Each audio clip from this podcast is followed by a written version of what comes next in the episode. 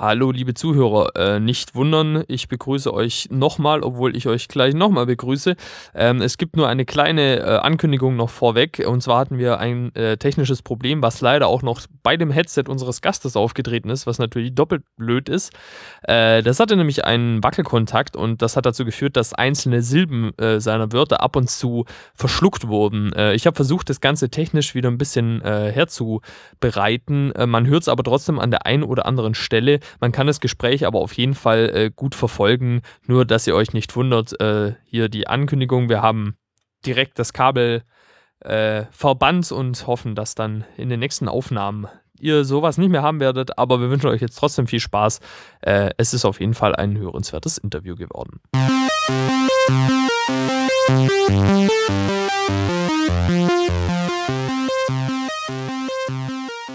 Herzlich willkommen zur ersten Folge vom Credits Podcast. Ich bin der Sebi und mein Kollege ist der Andreas. Ja, hallo Leute. Servus. Heute äh, haben wir mit einem Kameramann gesprochen, nämlich dem Thomas Gottschalk. Äh, jetzt nicht der, den ihr denkt, der irgendwie mal das moderiert hat, sondern einer, der halt zufällig auch so heißt. Und äh, der Andreas wird euch jetzt noch ein bisschen was zu ihm erzählen, weil zu seinem eigentlichen Werdegang hat uns der Thomas dann natürlich im Podcast selber noch genug erzählt. Ja, also, ähm, den Thomas ähm, kenne ich aus ähm, diversen Produktionen. Ich hab, war mal sein Assistent bei einem Kurzfilm. Äh, Heil Emil heißt dieser Film. Ähm, den werden wir dann später auch mal verlinken. Klar. Und äh, seitdem haben wir äh, regelmäßig Kontakt miteinander. Und ähm, ja, ich konnte einfach dazu bereden, einfach jetzt bei uns hier zu Gast zu sein er hat, äh, Thomas hat schon bei einigen größeren Produktionen schon mitgewirkt. Und du wirst mal vorlesen bei Genau, was? das war, also wir haben jetzt mal hier so ein bisschen rausgesucht. Bekannt ist wahrscheinlich hier äh, die Burn-Verschwörung und das Burn-Ultimatum mit äh, Matt Damon. Äh, der Vorleser 2008 und äh, Das Parfüm 2006 sind so Filme, die man kennen könnte. Auch Ian Flux ist jetzt nicht gerade unbekannt, nackt und solche Sachen halt. Also durchaus auch schon ja. mit Größen zu tun gehabt, der Mann. Genau, und ähm, was man dazu noch sagen sollte, er stand bei diesem Film nicht hinter der Kamera, sondern er war äh, im Kameradepartment dabei. Genau, ja. Ähm, ob nun als Assistent, Fokuspuller und alles Mögliche. Was genau er das alles ist, wird er dann später im Podcast erklären. Genau. Und deswegen äh, wünschen wir euch da jetzt erstmal viel Spaß. Äh, vergesst natürlich nicht unten die Show Notes und ansonsten äh, Kommentare und alles und überhaupt. Äh, genau, jetzt ist mal viel Spaß.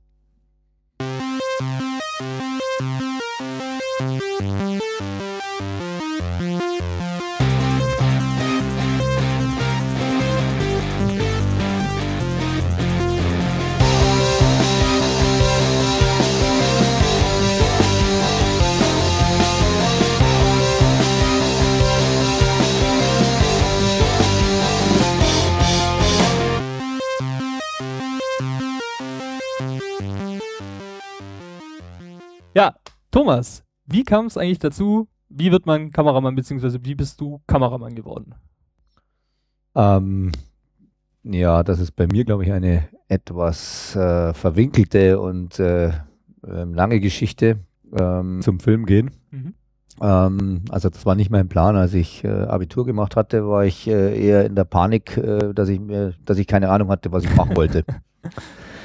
und irgendwann habe ich eine Frau kennengelernt, die hat mir Fotografie beigebracht. Mhm. Und also erst näher gebracht und dann beigebracht und wäre als Fotograf gemacht, kurz okay. darauf. Und hatte da ein gutes, großes Glück. Ein schönes äh, Werbefotostudio in München hat mich genommen als Lehrling. Mhm. Ähm, und können wir das mal zeitlich einordnen? Wann war, war das ungefähr? Das war äh, 1991. Okay. Und genau, dann bin ich also 91 da in die Lehre gegangen, konnte mit dem Abitur da auch verkürzen dann und ähm, habe quasi zwei, zweieinhalb Jahre gelernt bei denen. Und richtig, also noch mit Großformat kam auf Film sozusagen, auch Labor, ganz normale Fotografenlehre im Handwerk mhm. gemacht. Und bin danach, ähm, das war ein Studio, die haben, ach, das bedeutet, die haben Sachaufnahmen gemacht von Bohrmaschinen, für irgendwelche Prospekte in Tageszeitungen, ah. für Baumärkte genauso bis zu äh, High-End-Computeranlagen und Autos und sonst was. Und ähm, man hat aber immer mit toten Gegenständen zu tun und relativ wenig Menschen um sich herum. Hm, okay. Und äh, als Ausgleich bin ich dann mit der Frau, die mir die Fotografie Jahre vorher näher gebracht hatte, nach Amerika gegangen als Fotoassistent. Mhm. Da ähm, als Mode, also äh, Fotoassistent bei Modefotografen angeheuert. Und da war ich dann im Endeffekt zwei Jahre fast bei, in Miami und habe da damals Katalogfotografie betrieben und bin eines Tages zurückgekommen, nur für eigentlich ein, ein kurzes Engagement ähm, beim ähm, ähm, in München mit, mit einer Fotografin, die ich in Amerika kennengelernt hatte, einen Katalog zu fotografieren. Die war Münchnerin. Und ähm, dann sind wir eben nach München, die hatte in München irgendwie ein Studio oder so. Und eigentlich war das eben auf vier Wochen begrenzt und wir sind gekommen und haben fotografiert und eines Tages rief mich mein damals äh, bester Kumpel an und sagte, der war, der war Setaufnahmeleiter bei einer Serie. Mhm. Und er sagte, kannst du bitte kommen und mir Straßen absperren helfen? dann habe ich gesagt, Okay, es klingt abenteuerlich. Was ja, kommt jetzt? Dann habe ich gesagt, Straßen absperren ist jetzt eigentlich so nicht das, was ich mir heute Abend vorgestellt hatte, aber na gut, okay, ich helfe dir. Und bin da hin und dann war das eine Serienproduktion und ich habe also nur ganz kurz Straßen abgesperrt und habe dann gesehen, 10 mm Kamera hatten. Mhm und wie die da arbeiten. Und dann ähm, hat mich das sehr fasziniert und äh, im Endeffekt äh, schnell vorgespult. Haben die mich dann auch gefragt, ja, was machst denn du so? Und äh, ausgestellt, dass man mich da sehr gut brauchen könnte. Und dann habe ich tatsächlich eine Woche später bei denen einen Vertrag unterschrieben. Bin nie mehr nach Amerika zurück habe die Wohnung, die da war, ausräumen lassen einfach. Also da, ich hatte eine Wohnung in, in mhm, Miami ja. Beach, also die, ein paar, paar Möbel drin. Ja, genau. okay. Wurde gekündigt und wurde dann irgendwie eingelagert. Und da ist es heute noch. okay. Und welche Serie war das damals? Das war ähm, Dr. Stefan Frank, der Arzt, dem die Frauen. Gott, oh Gott, ja. ja. Eins, oder? Ich glaube für, ich weiß es gar nicht mehr, RTL oder Sat1. Also so privat auf jeden Fall. Ja, ja, ja, ja, genau. Das war so 90 oder so dann. Fünf, mhm. Nee, Quatsch, 94. Und was war so dein erster Job, den du gemacht hast? Video Operator. Und das ist, okay. was, was, was macht ein Video Operator? Ein Video-Operator machte damals ein paar andere Sachen vielleicht noch als heute, aber im Wesentlichen ähm, bediente das sogenannte Video Assist System. Das war in den damaligen Zeiten, wo man ja auf Film mit einer analog mit einer Filmkamera aufgenommen hat, in dem Fall ähm, auf so 16 mm Film. Mhm ähm, gab es eben eine sogenannte, ein sogenanntes Video Assist und ähm, das ist eine, eine, Hilfe gewesen, weil man bei Film ja nicht ähm, den Take dem zurückspulen kann und mhm, nochmal anschauen. Klar. Dementsprechend ähm, hat man also sozusagen eine Videokamera ähm, äh, in diesen Strahlengang von der Filmkamera mit eingebaut, die äh, wo man das konnte. Da mhm. konnte man aufzeichnen und da kann man also sozusagen den letzten Take nochmal anschauen und kann dann ähm, darüber diskutieren und entscheiden, ob das die Aufnahme war, die man haben wollte. Dass man halt Monitore und Kabel und Geräte bedienen.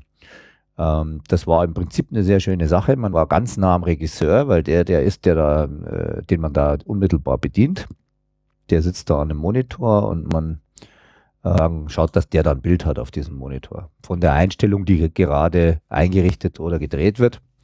Und ähm, dann haben wir das also damals auf irgendeinem VHS-Videorekorder haben wir das aufgenommen. Also das war irgendwie so, mein Arbeitsplatz war eine Sackkarre, da war eine Kiste drauf, auf der Kiste stand ein VHS-Rekorder, auf der auf dem Rekorder ein, ein, alter Fernseher oder sowas, also wie so ein äh, schrabliger Monitor und ähm, äh, zwei Arbeitshandschuhe, um all das außenrum ein Spanngurt, so ging's los. Okay.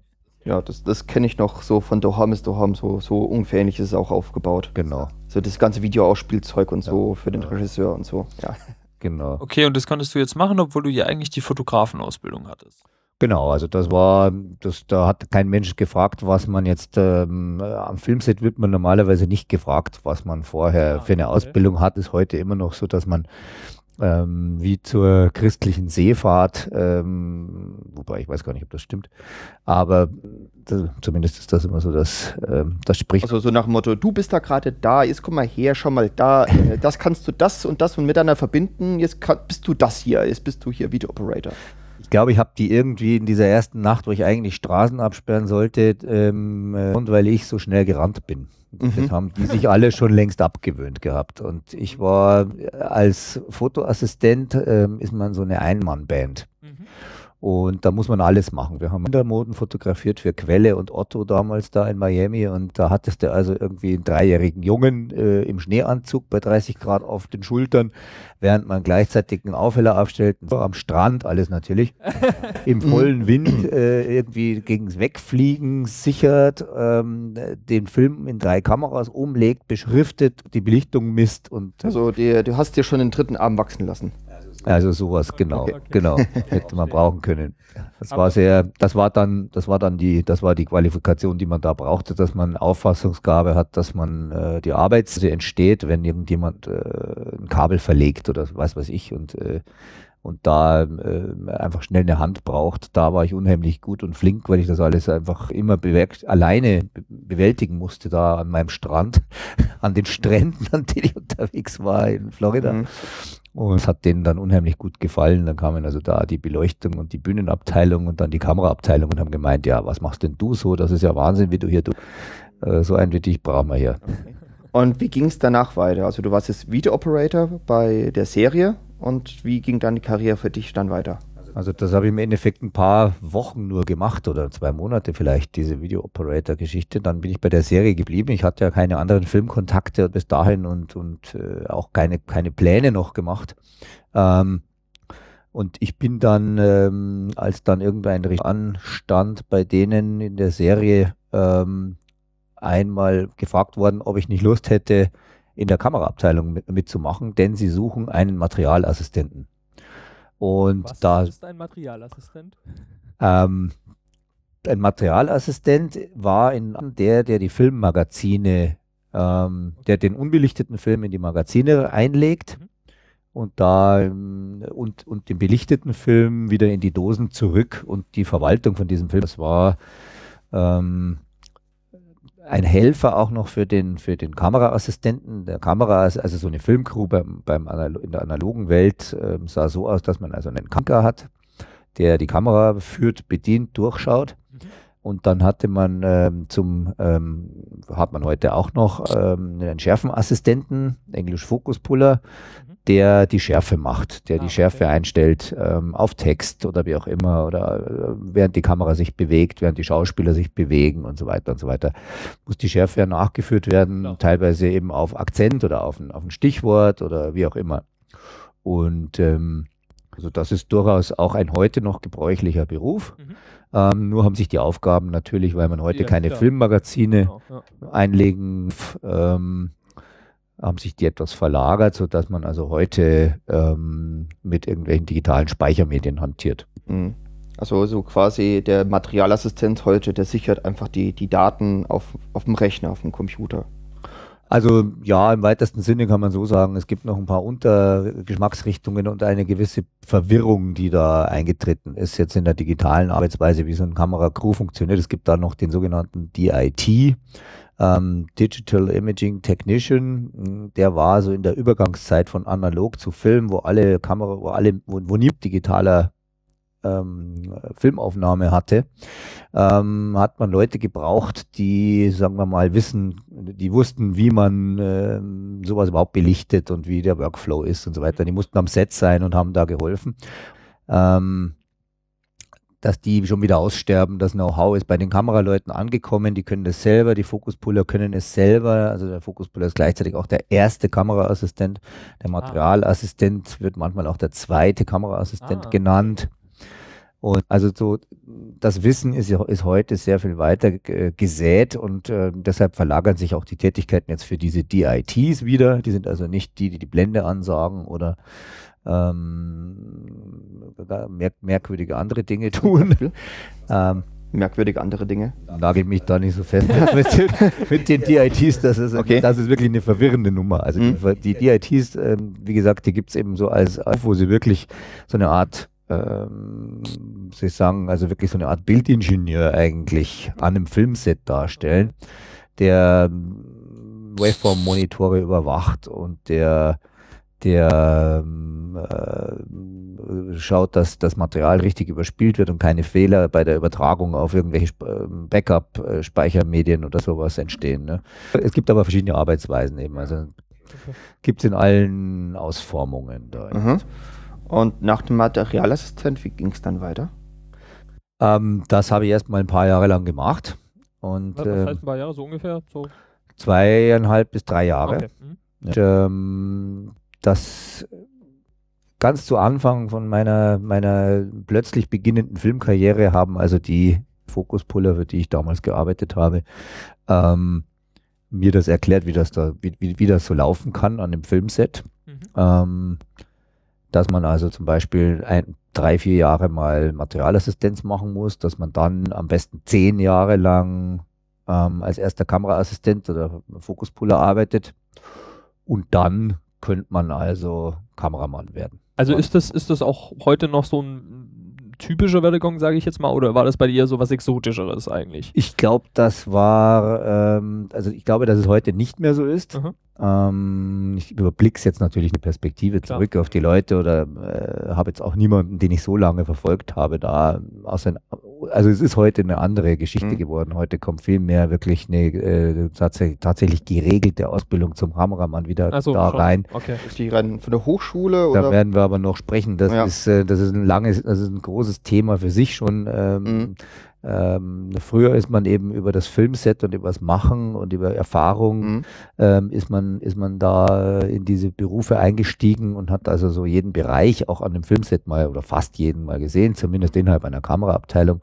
Und und heute äh, kann man also auch Studien machen. Also heute mhm. kann man studieren, man kann man kann äh, natürlich an die Filmhochschulen gehen und äh, Kameramann werden oder sich auf Kamera speziell. Ähm, das ging damals nicht so wahnsinnig. Also da gab es nicht, gab's nicht so viele Möglichkeiten. Da gab es, glaube ich, äh, die Hochschule da in HFF äh, Potsdam gab es, die haben, glaube ich, eine, eine Kameraklasse gehabt und äh, ich, eventuell Ludwigsburg, aber München zum Beispiel hatte gar nichts in der Richtung und die sind, haben halt Regie studiert und haben sich dann auch selbsttätig auf Kamera spezialisiert. Die Leute haben, ja. haben das jetzt aber nicht nominell studiert sozusagen. Das ist heute anders. Heute kann man wirklich dezidiert äh, auf allen Levels ähm, äh, Kamera studieren. Es gibt auch ganz viele ähm, ähm, private, private Hochschulen, du sagst es. Ähm, und äh, man hat auch den Eindruck, dass da, ähm, dass das heute eine äh, eigene Geschäftsidee geworden ist, äh, die Ausbildung zu Filmberufen. Mhm. Also da Darüber reden wir später nochmal detaillierter, aber erstmal nochmal zu dir. Ja. Ähm, wie lange warst du jetzt, also du hast Materialassistent gemacht und dann bist du Ich habe, ähm, genau, man hat mich da als Materialassistent mit verschiedenen Kameraassistenten äh, bekannt gemacht, die im Laufe der Zeit zu dieser Serie kamen. Ich glaube, ich war da so eineinhalb Jahre sozusagen oder zwei Jahre fast irgendwie bei der Serie. Das war dann ein ganz guter Start, weil man da viel Routine bekommen hat. Man hat schon ein paar unterschiedliche Leute gesehen. Inhaltlich braucht man da nicht weiterreden. Das ist halt einfach so Bügelfernsehen. Ja, und, ähm, aber natürlich muss man, äh, hat man da gelernt, wie das Handwerk äh, am Filmset funktioniert. Und äh, eben nach diesen ungefähr in einer Übergangsphase, ich weiß es nicht mehr genau, aber so, ich glaube, nach ungefähr drei Jahren hab, ähm, hatte ich also die Ambitionen, irgendwie auch mal weiterzumachen und äh, dann eben Assistenz, Kameraassistenz, erste Kameraassistenz, Schärfe zu machen. Und genau, das geht dann, das ging sehr, sehr schwierig. Auf einmal steht man aber da und muss es machen, weil man sich irgendwo, ähm, irgendwo angeheuert wird. Und dann geht's los. Und dann wird's sehr spannend und mhm. äh, nervenaufreibend mitunter. Und dann ist man ja. plötzlich, steht man plötzlich, hat man plötzlich die Hand am, am Objektiv und äh, stellt die Bilder scharf oder nicht so scharf und kriegt dann da auch sofort das Feedback. Oder man kriegt bei analogen Filmen zwei Tage später das Feedback, ähm, das was nicht gut war möglicherweise. Das kann dann auch ähm, schon, äh, also es kann schon sein, dass man da auch nochmal Ärger bekommt natürlich. Mhm, okay. Konnte sein. Man muss das alles in der Vergangenheitsform betrachten. Jetzt das. Das heißt, du hast eigentlich die letzten Jahre nur noch mit Digitalkamera zu tun gehabt oder mit Digitalfilm? Also heute ist es ja so, ich würde sagen, so 2010 ungefähr wird in das, in das äh, in die Geschichtsbücher als das Jahr eingehen, wo ähm, das Kino digital. Es gab ein paar Jahre vorher ja irgendwie, also man, wir haben alle lustig auf Film gedreht, es wurden Fernsehserien auf Film gedreht, es wurden Kinofilme, es wurde Werbung, wurde alles auf Film gedreht, jeweils ähm, wer mehr Geld hatte, die, wer mehr Auflösung gebraucht hat, wer auf die größere Leinwand wollte, hat das größere Negativ genommen, also ähm, im, im, im Sinne von entweder 16 oder 35 Millimeter oder gar 65 Millimeter äh, wurden da die Filme gedreht. Und äh, dann ähm, äh, waren wir da sehr schön beschützt in diesem Markt, denn es gab nur, die, die Geräte waren sehr teuer, die Filmkameras wären sehr teuer und sehr selten. Und ähm, nicht viele Leute hatten die Chance, so ein Ding in die Hand zu kriegen oder eben zehn Jahre damit zu arbeiten und also wirklich sowas von sattelfest zu werden, äh, nicht im Umgang mit diesen Ge Gerätschaften, die relativ simpel waren im Vergleich zu den heutigen digitalen Kameras. Mhm. Ähm, und da, da, gleichzeitig hat das aber bedeutet, dass nur so wenige Menschen jetzt den Zutritt auch in diese, in diese Berufswelt, in diese Berufe bekommen haben. Sagen wir mal, in die Kameraabteilung mhm. an einem Filmset. Ähm, das hat eben tatsächlich jahrelang äh, gedauert, bis die Leute die einzelnen Stufen durchlaufen hatten und man in alle Richtungen Vertrauen aufgebaut war, dass man äh, jetzt nicht heimlich oder aus Versehen irgendwo an der falschen Stelle den Kassettendeckel aufmacht oder die Filmbüchse und dass die, die Aufnahme, die man eben gedreht hat, wo man die Schärfe eingestellt hat, zwei Tage später scharf oder unscharf aus dem Kopierwerk kam mhm. und dann das Set schon abgebaut war, die Schauspieler schon nicht mehr da. Das wären also der, der, der, der, der, der Grad von, von Verlässlichkeit und, und, und Vertrauen, den man da haben musste in diese Mitarbeiter, ähm, war entsprechend hoch. Ja, ist klar. Ja. Man konnte das. War das wirklich mehr so ein elitärer Zirkel, also so eingeschworener, eingeschworenes Team quasi, die damals so auf diesem ganzen Film, also wirklich Film, Film gearbeitet haben? Ja, wir haben uns jetzt nicht als elitär empfunden, aber ich würde sagen, ähm, es hat sich im Nachhinein, erst nach dem Wechsel zu, zur digitalen Aufnahme, hat sich herausgestellt, dass wir vorher in einem sehr, sehr gut beschützten und behüteten Markt unterwegs waren, eben weil die Geräte so selten waren und keiner sich da jetzt, äh, und es gab kein Internet. Man konnte also nicht ein Tutorial anschauen damals. Ja, ähm, ja wie man äh, eine Ariflex 435 einlegt oder welche, welche Höchstgeschwindigkeiten die vorwärts, rückwärts, sonst was hat und ähm, wie welches Zubehör funktioniert. Das muss man alles in, in, in, der, in der echten Welt erstmal mitbekommen die Geräte in die Hand bekommen hat oder die Fachliteratur dazu. Das war alles sehr, sehr dünne gesät in der Vor-Internet-Zeit, das muss man sagen. Also ich denke, dass da eben die Entwicklung von, von, von Internet und die Verfügbarkeit von, von, von Tutorials mhm. und so was hat. Ähm, wenn wir ja schon gerade beim Analog und Digital sind, äh, was ist so der Unterschied jetzt so zwischen Analog und Digitalfilm? Also kann man so sagen, man hat einfach nur die Kamera ausgetauscht, aber alles ist irgendwie gleich geblieben? Der Rest? Ähm, in manchen Hinsichten stimmt das sicher, dass äh, da, da, funktioniert das heute noch genauso. Für die Gewerke, die nicht unmittelbar mit der, mit der Kamera zu tun haben, hat sich weniger verändert, sagen wir mal. Also vielleicht für mhm. die Maskenbildner, die im HD-Zeitalter Tatsache mit viel klareren Bildern konfrontiert wurden und mhm. äh, tatsächlich ganz viel Know-how aufbauen mussten in der Übergangszeit die viele von denen schon jahrzehntelang ähm, so gelernt und so gemacht hatten und äh, die immer gut waren, die immer mhm. zu einem sehr guten Ergebnis geführt haben, solange man auf Film gedreht hat. Und plötzlich kam ein, ein Auflösungszugewinn dazu. Und ähm, das hat für viele tatsächlich die Stunde der Wahrheit bedeutet, ähm, die da ganz viel nachlernen mussten dann eben. Ähm, ansonsten würde ich sagen, der größte Unterschied zwischen analog und digital jetzt, ähm, hm, was ist das? Ähm, also man hat den Apparat früher sozusagen, der war eigentlich sehr einfacher an sich. Ähm, eine Filmkamera hat nicht sehr viele Ansprüche gestellt, vor allem nicht an Strom.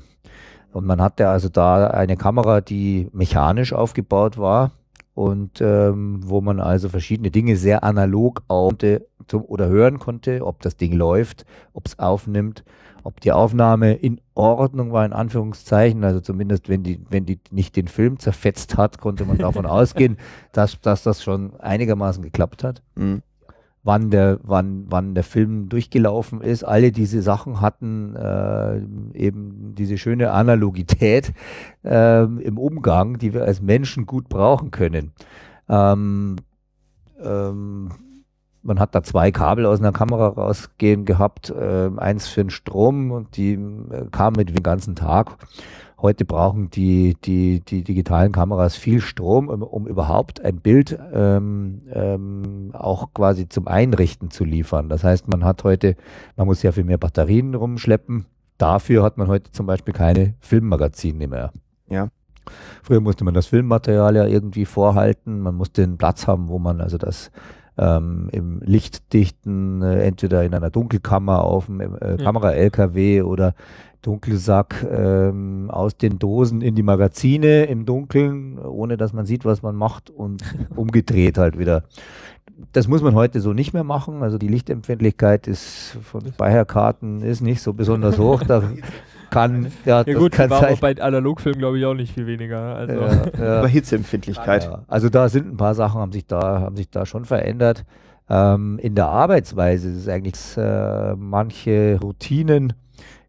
Wir sind ja noch ganz am Anfang eigentlich mit digitalem, digitalem Kino oder digitaler Filmaufnahme. Da äh, entwickeln sich ja Sachen sehr, sehr schnell. Das war, äh, war das nicht, war die Entwicklung bei weitem langsamer äh, von neuen Technologien oder neuen Ideen, die man da umsetzen kann. Ähm, es ist schon eine sehr spannende Zeit dadurch. Ich würde sagen, eine, die man so der Arbeitsweise an dem Filmset auch ähm, ähm, ansehen kann heute oder die, die, die, die sich ein bisschen verändert hat, ist, dass äh, zu Filmzeiten teilweise ähm, eine andere Konzentration herrschen musste von allen Beteiligten an dem Filmset, denn es gab höchstens einen Monitor. Und ähm, so das ungeschriebene Gesetz war, dass da nur der Regisseur drauf schaut. Und äh, das war gar nicht so schlecht, um äh, die Aufmerksamkeit von allen Beteiligten, inklusive äh, Bühne, Maske, Garderobe, Requisite, Ton, alle mussten sehr viel mehr aufpassen, äh, was die Kamera macht, um nicht entweder im Bild zu stehen oder die Angel ins Bild zu äh, schwingen und äh, um einfach zu wissen, wie die, Film, wie die Filmeinstellung, die gerade gedreht wird, ähm, aussieht. Die Konzentration ist ein bisschen und diese Aufmerksamkeit ist leider ein bisschen abhanden gekommen. Das führt dann schon manchmal jetzt zu ähm, Situationen, wo Leute einfach unaufmerksam sind. Und wenn, wenn in einem Gefüge arbeiten müssen, ein paar unaufmerksam sind, passieren halt auch Fehler. Das kann natürlich ja, schon passieren. Ja. Also, dass auch mal einer so irgendwie durch die Kamera läuft oder so, weil ist ja eh nur Festplatte sozusagen, kann man ja einfach nochmal neu drehen, äh, während früher halt das sozusagen der Tod gewesen wäre, oder ist das schon noch, also jetzt nicht ganz so extrem? Nicht ganz. Sagen wir mal, die, also so grundsätzliche Aufmerksamkeit war sicher ähm, etwas höher, okay. weil man wirklich aufpassen musste. Man musste, die mussten, äh, jeder musste wissen, was für ein Objektiv kommt jetzt nach, äh, dem eine Einstellung abgedreht war. Und dann wussten aber alle, ohne dass sie also durch die Kamera gucken zum Beispiel, das war also auch groß, das ist immer noch verpönt. Durch die Kamera guckt nur der Kameramann. Ja. Und äh, das ist also eines der ersten Gesetze oder ersten Regeln, die man an dem Filmset lernt, dass man sich nicht auf den Stuhl vom Regisseur setzt und dass man nicht äh, ähm, durch die Kamera guckt, wenn man nicht ähm, äh, dazu aufgefordert wird und nicht der ja. Kameramann ist. Ja. oder mehr. oder, oder die Karriere, genau. wer weiß. Ja. Oh je. Also, okay. Da kann man also ganz schnell sich äh, den, den Ruf äh, versauen mit sowas. Also da gibt es also so die sogenannte Setikette, da, die ist da gnadenlos mitunter. Da muss man schon sehr genau aufpassen, wie man sich verhält. Okay. Und ähm, wenn du jetzt so die Wahl hättest zwischen analog und Film, was würdest du persönliches bevorzugen? Also es kommt wirklich darauf an. Ich bin ähm, von der, von, es kommt, kommt darauf an, was man äh, jetzt als digital bezeichnet oder welche, welche, welche digitalen Kameras man da verwendet. Welche so, mit welcher arbeitest du am liebsten? Ähm, mir ist am vertrautesten jetzt äh, mit Sicherheit die Alexa. Und ähm, mhm. aber ich habe genauso gute Erfahrungen, oder genauso gute Erfahrungen. Ich habe auch viele Erfahrungen eben mit den Kameras von Red. Ähm, jetzt neulich auch ähm, vermehrt Sony F55 und diese Schiene. Mhm. Ähm, ja, also es ist, es, ist mir ehrlich gesagt, also jetzt, ich bin da nicht, äh, äh, ich schließe da keine aus. Es kann immer gute Gründe sich für, für, für ein Gerät entscheidet. Und äh, also jetzt in der, in der Gegenüberstellung Film oder, oder, ähm, oder digital, ähm, die stellt sich so heute tatsächlich nicht mehr. Also ich glaube, dass äh, das Film jetzt äh, eine, ich wünsche mir schon, dass es das noch geben wird, das nostalgischen äh, Hintergrund. Wie bei Fotografie. Also ich, ich meine, also es gibt so ja genügend Leute, die immer noch ja. mit ihrer analogen Kamera noch rumlaufen und fotografieren. Und das ist ja inzwischen ja ähm, einfach ein eigenes Nischenmarkt geworden. Und es gibt auch einige Filmhersteller, die wieder ihre eigenen Film, also wieder rausbringen und äh, einfach um diesen Nischenmarkt zu bedienen. Aber ich meine, es gibt, so wie ich das mitbekomme, werden ja auch immer noch einige großen Hollywood-Filme auf Film gedreht. Also ja, ich glaube, Tarantino ist ja immer Tarantino ist da so ein ganz ja. großer äh, Fan von Film und ich, auch wenn man so einige Setbilder anschaut von moderneren, also heutigen, die jetzt im Kino laufen, da sieht man immer noch einige Ariflex oder sonst was Kameras herumstehen. Ja, und gibt es neben Ari noch andere äh, Filmkamerahersteller? Kamerahersteller gab es äh, auch noch andere natürlich als Ari, ja. ähm, da gab es halt Panavision zum Beispiel in Amerika.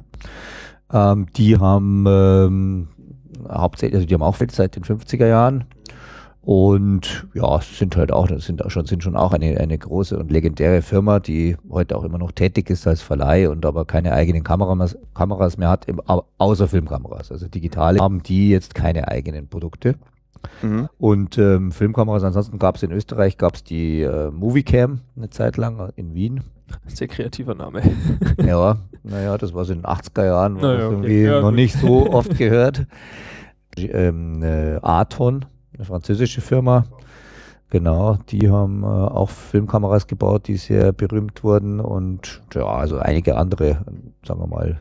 Ähm, hat sich da irgendwie der Stellenwert des Kameramanns im digitalen Zeitalter geändert? Also ich meine, in der heutigen Zeit passiert ja sehr viel in der Post-Production, also so Farbkorrektur, sonst irgendetwas man, ich habe immer so den Eindruck, dass früher sehr viel auf Look gedreht wurde. Also so wie es rauskam, so wie es gedreht wurde, wurde es vielleicht leicht verändert, aber heutzutage in der, in der, in, in der Farbkorrektur wird sehr viel, also eigentlich so gut wie alles am Look angepasst und geändert.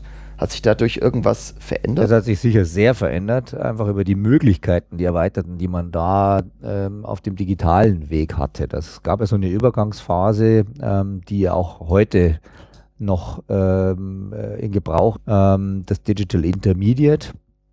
Ähm, wenn man sozusagen äh, auf Film dreht und dann äh, die Farbbestimmung und Farbnachbearbeitung, Postprodukt, ähm, beziehungsweise zumindest die Farb, das Grading und die, oder die, die, die, die Lichtbestimmung digital macht und dann gibt es eben auch den Weg wieder zurück zu Film oder äh, als die, ähm, äh, Master, ähm, das, das Material digital zu mastern.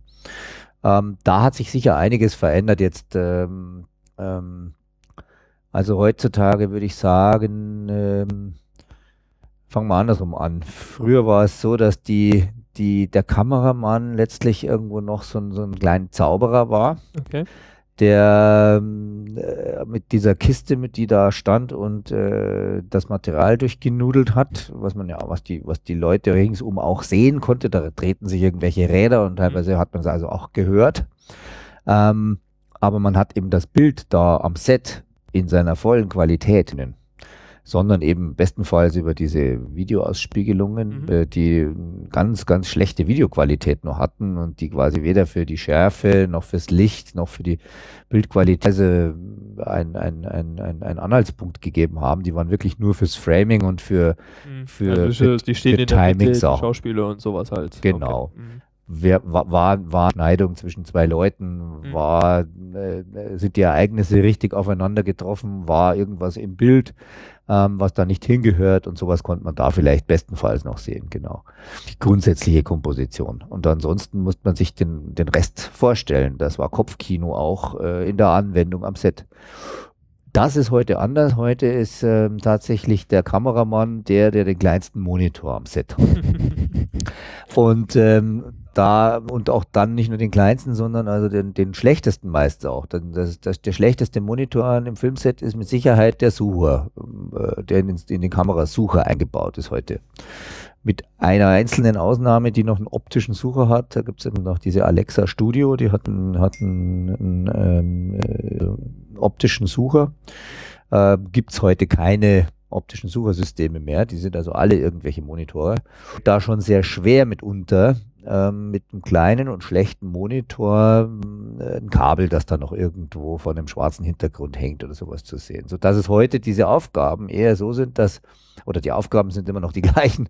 Die Realität ist die, dass jemand, der mit zwei großen Flachbildschirmen vorbeikommt und da irgendwo ein Kabel äh, im Bild entdeckt, gnädig dem Kameramann von hinten noch sagen kann, du, da hängt noch ein Kabel. Siehst, siehst du das nicht?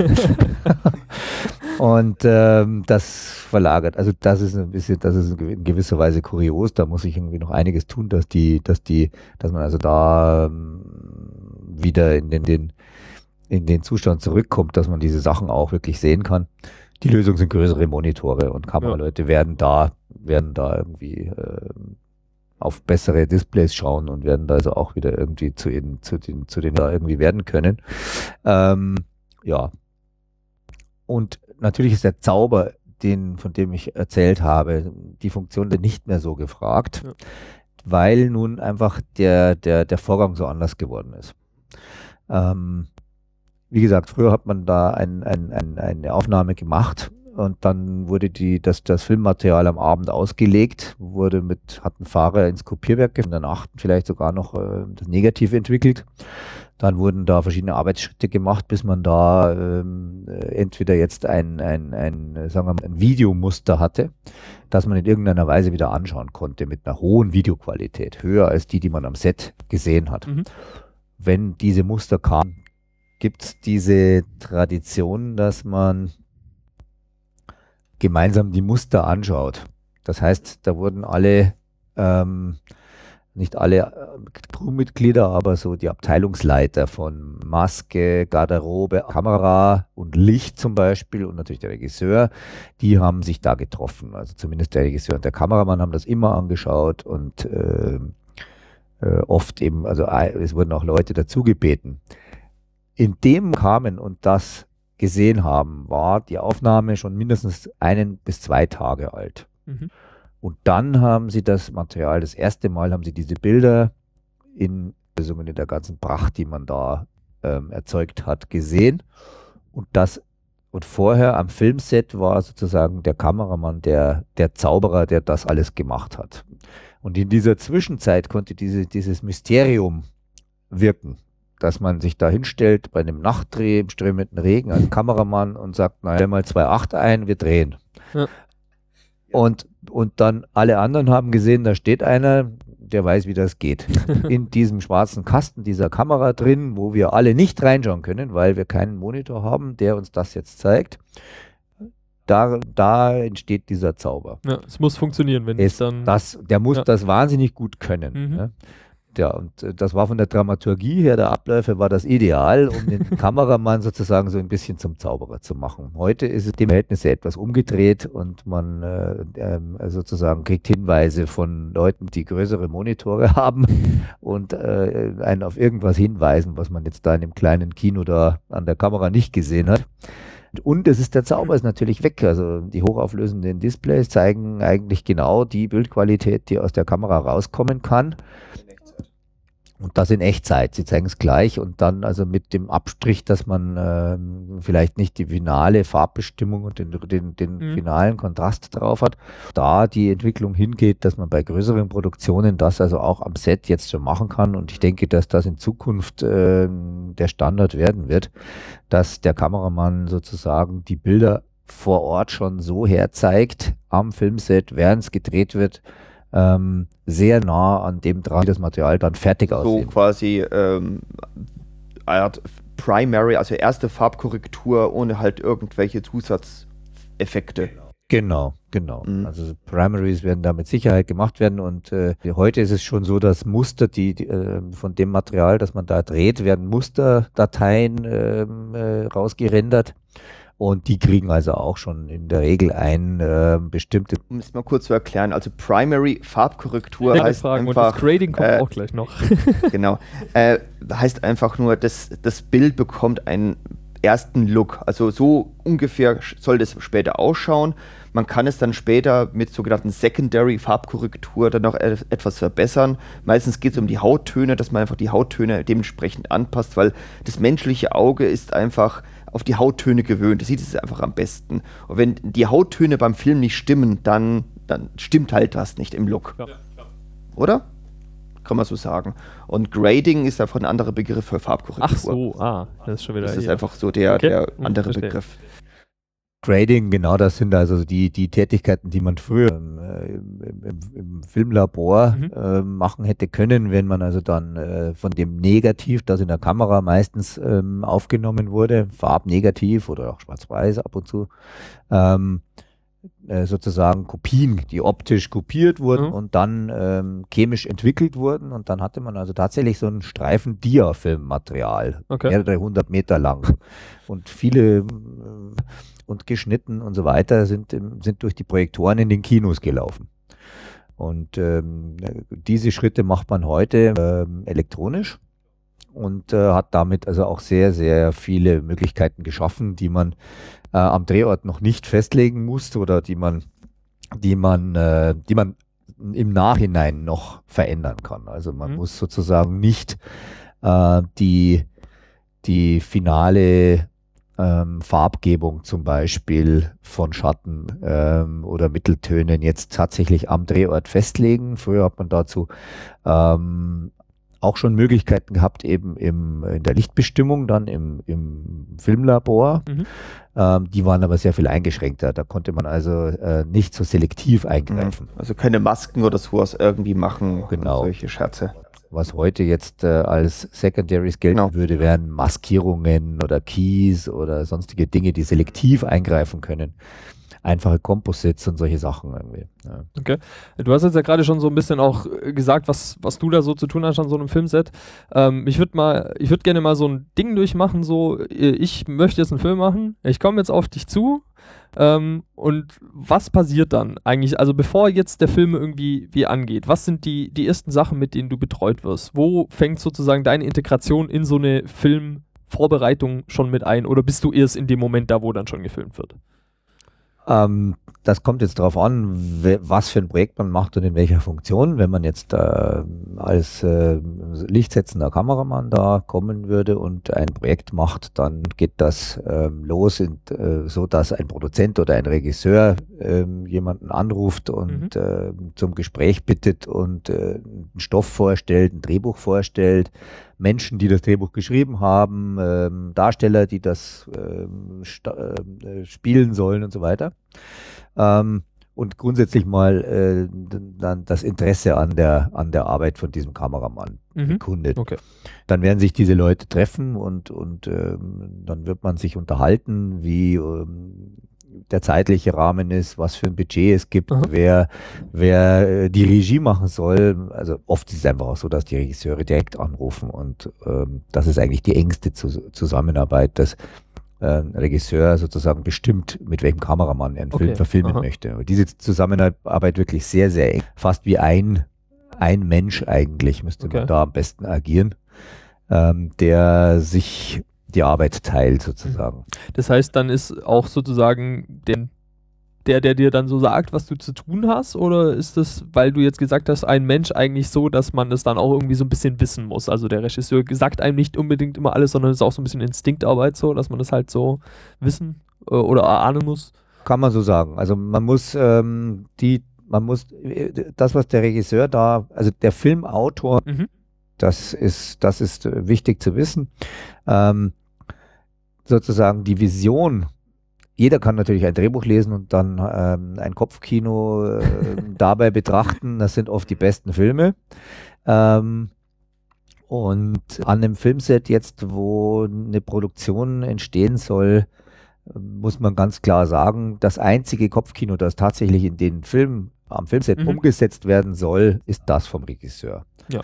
Ähm, grundsätzlich mal. Und dann ähm, müssen natürlich alle zusammenhelfen, um das hinzukriegen. Und da ist der Kameramann natürlich ein wichtiger ähm, ähm, Zuarbeiter, ein wichtiger Mitarbeiter, der ähm, eben sehr viele äh, personelle, ähm, sehr viele künstlerische und sehr viele technische Dinge vereinen muss. Mhm.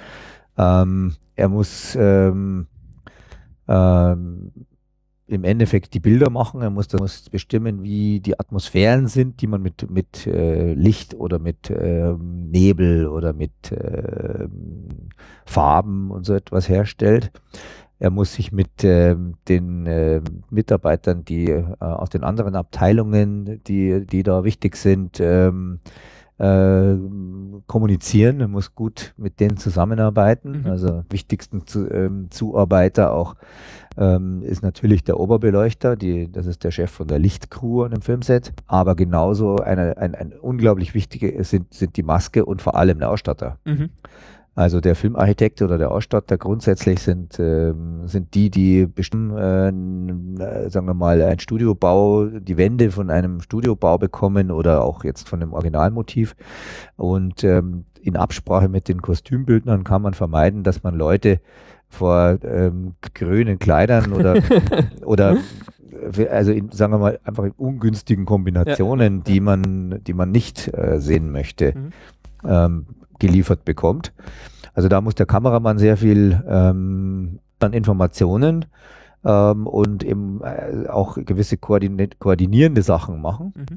um dann äh, den Überblick zu kriegen, wie die, wie die, wie die, wie die Aufnahmen aussehen werden. Und äh, er muss genauso ähm, natürlich ein Drehbuch lesen können und die Dramatur er muss, er muss viel Ahnung von Dramaturgie haben. Mhm. Eigentlich muss er, muss er auch viel Ahnung von der Regiearbeit natürlich haben. Ähm, nur, dass er sozusagen die, die, ähm, die Anweisungen vom Regisseur richtig umsetzen kann auch. Ja, klar. Ja. Ähm, inwieweit hast du aber trotzdem noch, auch wenn du jetzt weisungsgebunden bist, ist quasi vom Regisseur, wird dir dann noch irgendwie künstlerische Freiheiten gelassen? So sag mal, mach mal zeig mal, was du jetzt, was du jetzt auf für eine Idee hast. Auf jeden Fall, das ist ganz unterschiedlich. Das kommt jetzt wirklich darauf an, mit wem man zusammenarbeitet und äh, Regisseure, wie die Leute arbeiten wollen. Ähm, das ist äh, sehr individuell und äh, das kann man also das das kann man schwer kategorisieren. Ähm, da haben unterschiedliche Leute unterschiedliche Bedürfnisse. Also um jetzt sozusagen ein ähm, eine Einheit zu werden, da als Regisseur und Kamera oder Regie und Kamera ähm, muss man sich schon sehr öffnen und sehr, muss, muss sehr ähm, auf Hinweise achten, die, die man bekommt, wie der, äh, der Film äh, eigentlich aussehen soll, zum Beispiel. Ähm, ist dann aber natürlich so, dass man, äh, dass man da nur bis zu einem bestimmten Grad auch jetzt äh, Verständnis abbilden kann und ähm, dementsprechend hat man also diese Freiheit zwangsläufig irgendwo. Ähm, siehst du dich persönlich eher als Künstler oder als Techniker? Jetzt kommen die philosophischen Fragen. Nu. Ja, kommen die philosophischen Fragen. Es kommt eben sehr darauf an, was man macht. Also das ist, äh, ich würde sagen, das ist wirklich, das ist die große Diskussion. Ähm, auch für mich jetzt nicht so wichtig. Also ich glaube, man muss, man ist tatsächlich als Kameramann ist man so äh, wirklich sehr ausbalanciert aufgestellt zwischen dem künstlerischen und dem technischen und das eine bedingt das andere und das eine hilft dem anderen. Das ist so, also man muss ein guter Techniker sein im Sinne von äh, der ein alter Meister, der der mit Pinsel und Farbe und Leinwand umgehen kann und, äh, und das seine Technik ist und das seine, seine Mittel sind, mit denen er dann Licht und Schatten her, Atmosphäre wie jetzt irgendeine Nachtwache vom Rembrandt erzeugt.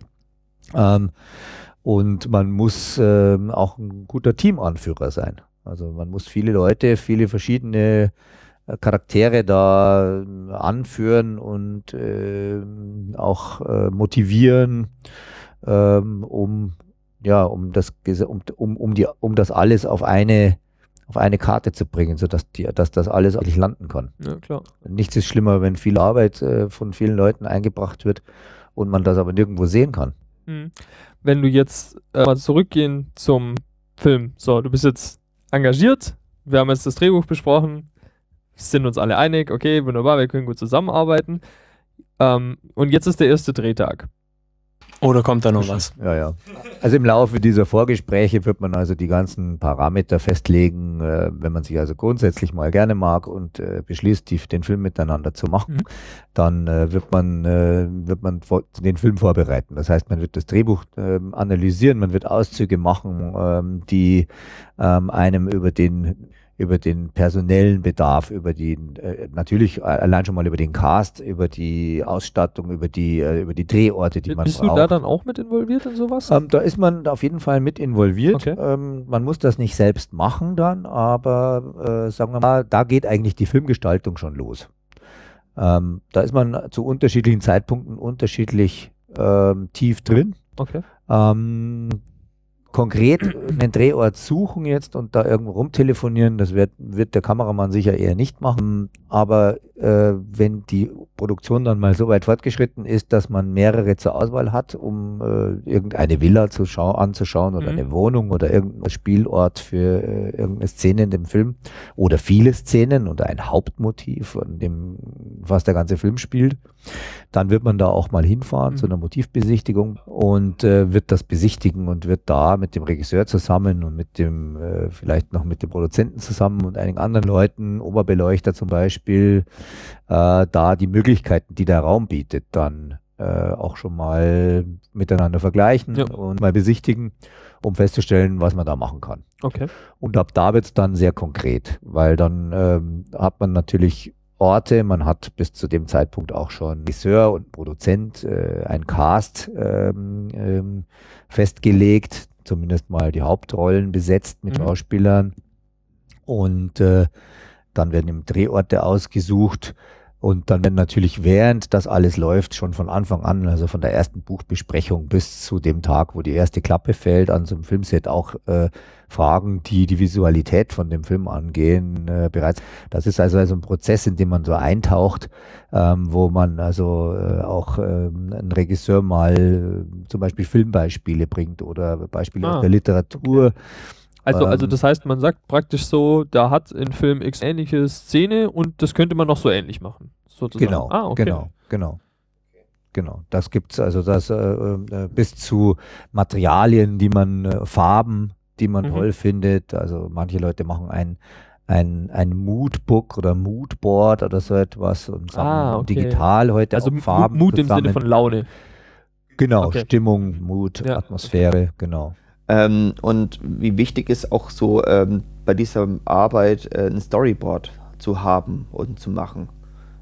Also ein Storyboard ist, ist was ganz Tolles, wenn man es hat. Jetzt mal die Frage, was ist denn ein Storyboard? Was ist ein? Storyboard? ähm, ja, magst du erzählen? Ein, ein Storyboard ist, ist äh, sozusagen die Comic-Version ähm, eines Films, in, äh, in der alle, also eine, das sind die gezeichneten Einstellungen eines Films, so wie sie ein, ein guter Zeichner, der wahrscheinlich gut Comics zeichnen kann, ähm, nacheinander im Format des Films ähm, mal zeichnet und ähm, arrangiert und sozusagen das ist eine Möglichkeit, den Film auf mit, mit, mit etwas einfacheren Mitteln schon einmal zu visualisieren. Also wird ein Drehbuch wird, wird visualisiert durch Also viele werden doch sich, sicherlich schon mal irgendwie diese Bilder von Walt Disney gesehen haben, wie er mit seiner Crew vor so großen, vielen Bildern steht und gesagt, ja, also so wird das irgendwann mal ausschauen. Ja, stimmt, so diese, diese, sieht Ja, bisschen so genau. aus wie so, so Modeskizzen auch so ein bisschen, ne? So, Ja, das sind einfach nur Sketches, also einfache Zeichnungen. Okay, verstehe. So, und also Genau. da war jetzt praktisch die, die Sache, das hilft schon, sich so eine Illusion sozusagen davon zu machen, wie das Ganze nachher ausschauen soll. Man muss sich vorstellen, äh, äh, ein Drehbuch ist ja Literatur. Mhm. Und ähm, jetzt hat man eben eine geschriebene Geschichte und die soll in einen Film, in Bilder in, äh, umgesetzt werden. Und äh, das bedeutet, man äh, wird konfrontiert damit, man muss, man muss das in die Bildsprache übersetzen. Ähm, hat man also dann äh, eine Bild- und eine Tonebene natürlich, die man da beachten muss. Und für die Bildebene gelten halt die Gesetze der, der, der Filmfotografie ähm, und allgemeine Gestaltungsgrundsätze natürlich weiterhin. Ähm, jetzt hat man natürlich für so einen Film auch nur ein begrenztes Budget, das ist halt leider so. und, äh, und nur begrenzte Zeit auch, Ja, ähm, den, das umzusetzen. Mhm. Es gibt natürlich, wie gesagt, wenn, wenn fünf Leute ein und dasselbe Buch lesen, haben sie mit Sicherheit in, in, ihrer, in ihrem inneren Kino, in ihrem Kopf. Ähm, man kann aber nur den einen vom Regisseur machen, wie ich schon erwähnt habe, und das soll auch so sein. Ähm, dementsprechend ist es wichtig, ähm, Hilfsmittel zu bekommen, ähm, um auch kommunikativ ähm, nach dem Motto, ein Bild sagt mehr als tausend Worte, ähm, äh, Einstellungen zu präzisieren und für alle verstehbar zu machen, die an dem Prozess jetzt dieser Filmvorbereitung mitwirken. Äh, sonst es ist schwierig, äh, Klar, äh, ja. Bilder mit Worten zu beschreiben. Das, ist, das ist der Grund, warum man dann äh, konkret wird und mehr oder weniger ausgearbeitet Storyboards macht. Das kann ja auch eine ganz eigene Kunstform sein bereits. Ähm, ist am ehesten wohl wirklich mit dem Comic verwandt und ist, wenn man es hat, ähm, eine sehr luxuriöse. Man hat leider sehr selten äh, bei, bei, bei, ähm, also äh, da muss, muss, das muss schon, das muss halt jemand machen. Ja, das Kostet halt auch natürlich- Geld und Zeit. Kostet natürlich was. Ja. Bei größeren Produktionen ist es ein Standard, dass, Schon. dass es das Okay. gibt, äh, um, um Einstellungen, auch um, um den Rhythmus von dem Film bereits zu sehen und äh, um einfach zu sehen, wie die Auflösung von so einer Geschichte funktioniert. Da kann ich den Film Shoot'em Up empfehlen, weil bei diesem Film ist unter anderem ein animiertes Storyboard auf der DVD dabei. Das ist, Ach. schaut ziemlich geil Ja, aus. Es liegt vielleicht das Problem, dass ich den nicht auf DVD habe, sondern auf Festplatte. ja, natürlich äh, legal bei Ja. so. Ja, schon- okay, gut. Also Nee, aber die, die DVD-Fassung ist echt zu empfehlen, weil, weil ist neben Making of eben unter anderem auch ein animiertes Storyboard dabei und ähm, das sieht man auch bei dem Film. Da passt er einfach von vorne und hinten die ganzen Action-Sequenzen passen. Ja, einfach. werden wir auf jeden Fall auch im, in den Shownotes äh, mal noch was verlinken, damit man da eine, eine Vorstellung von hat. Aber da würde mich jetzt gerade noch interessieren, weil ähm, wir haben jetzt ja hier noch nicht über den Job des Drehbuchautors gesprochen. Das heißt, wie ist von, also was wird dir da eigentlich schon vorgeschrieben? Stehen da zum Beispiel so Dinge schon drin wie ein Kameraflug über eine schöne Landschaft oder ist das was, was dann ist hinterher sozusagen sich überlegt wird? Also praktisch wie, wie viel noch vom Drehbuch oder wie viel gibt es dir eigentlich schon konkret vor? Das ist, das ist auch sehr unterschiedlich. Das kommt jetzt auch darauf an, wie visuell der, der das geschrieben hat, das sehen möchte. Ähm, da gibt es eine bestimmte Bandbreite. Manche Drehbücher sind noch näher an der Literatur Also eher so dran. Theaterstücke eigentlich dann. Ja. Okay. Und, äh, und andere haben eben schon sehr präzise Vorstellungen, die dann auch, ähm, was die Kamera macht und so weiter, ähm, beinhalten. Das kommt eben darauf an, wie konkret jemand ähm, auch die Visualisierung schon im Sinne hat, wenn er das schreibt. Mhm. Okay.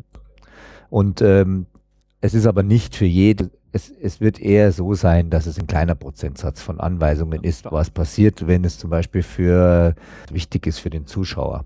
Dann Ja, klar. für die Geschichte. Ja. Mhm. Dann, dann, dann wird man, dann wird er das dezidiert beschreiben. Es wird sicher nicht äh, ähm, einfach ein Close-up von irgendjemandem äh, und eine leichte Zufahrt Mhm. ähm, oder so. Das für, das, das würde gar nicht Platz haben. Also das ist dann tatsächlich die Arbeit in der Vorbereitung, wo man also eventuell eine Auflösung macht, an die man sich dann am Drehort mehr oder weniger hält. Mhm. Und dass man eben tatsächlich so eine, also die eine Drehbuchseite nimmt, wo eine bestimmte Szene ist und ähm, äh, sozusagen das in Filmeinstellungen unterteilt.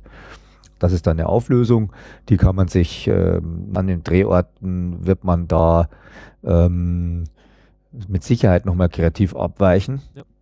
Ähm, und das soll auch so sein, weil man, wenn, wenn am Drehort ist, äh, äh, einfach in eine ganz andere, in, in die tatsächliche äh, Ja, klar.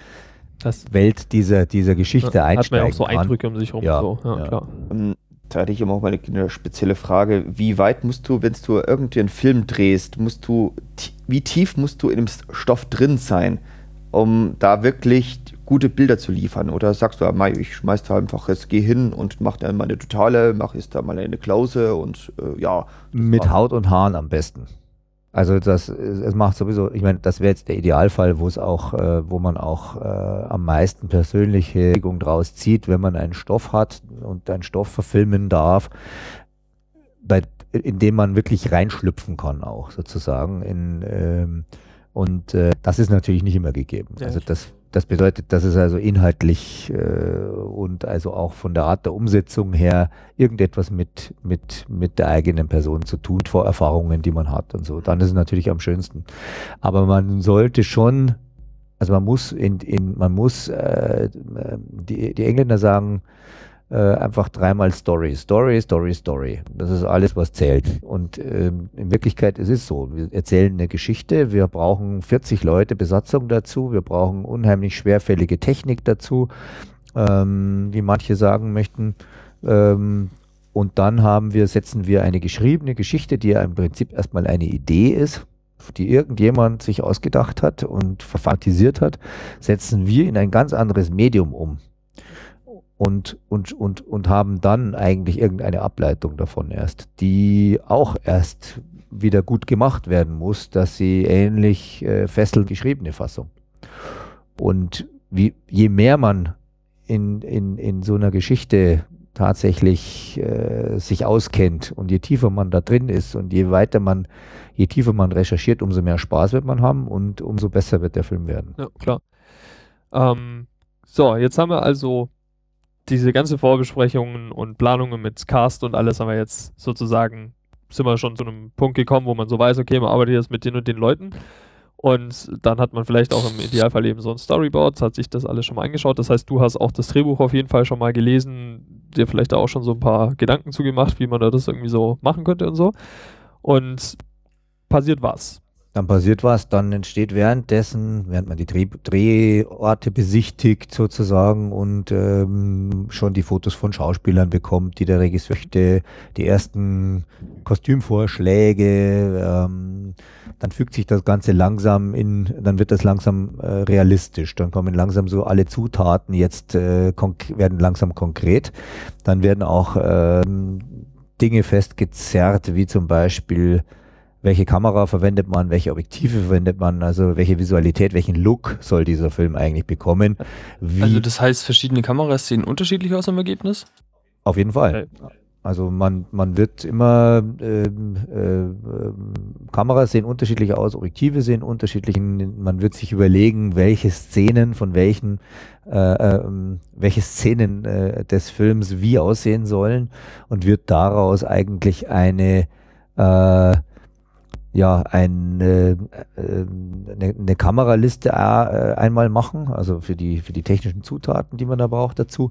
Und man wird natürlich verschiedene Ebenen jetzt auch dramaturgisch noch äh, untersuchen. Das heißt, man wird eine Dramaturgie machen für die Farben, wann, zu welchem Zeitpunkt in der Geschichte welche Farben oder welche Farbkombinationen vorkommen sollen genauso, das geht dann, das geht dann ähm, zum Beispiel jetzt auch, ähm, äh, man wird sich ein eigenes, man wird sich mit dem Regisseur zusammen ein Regelwerk erarbeiten, welche Farben man da zum Beispiel im okay. Film, welche Farben also grundsätzlich abwesend sein müssen und nie, nie vorkommen dürfen.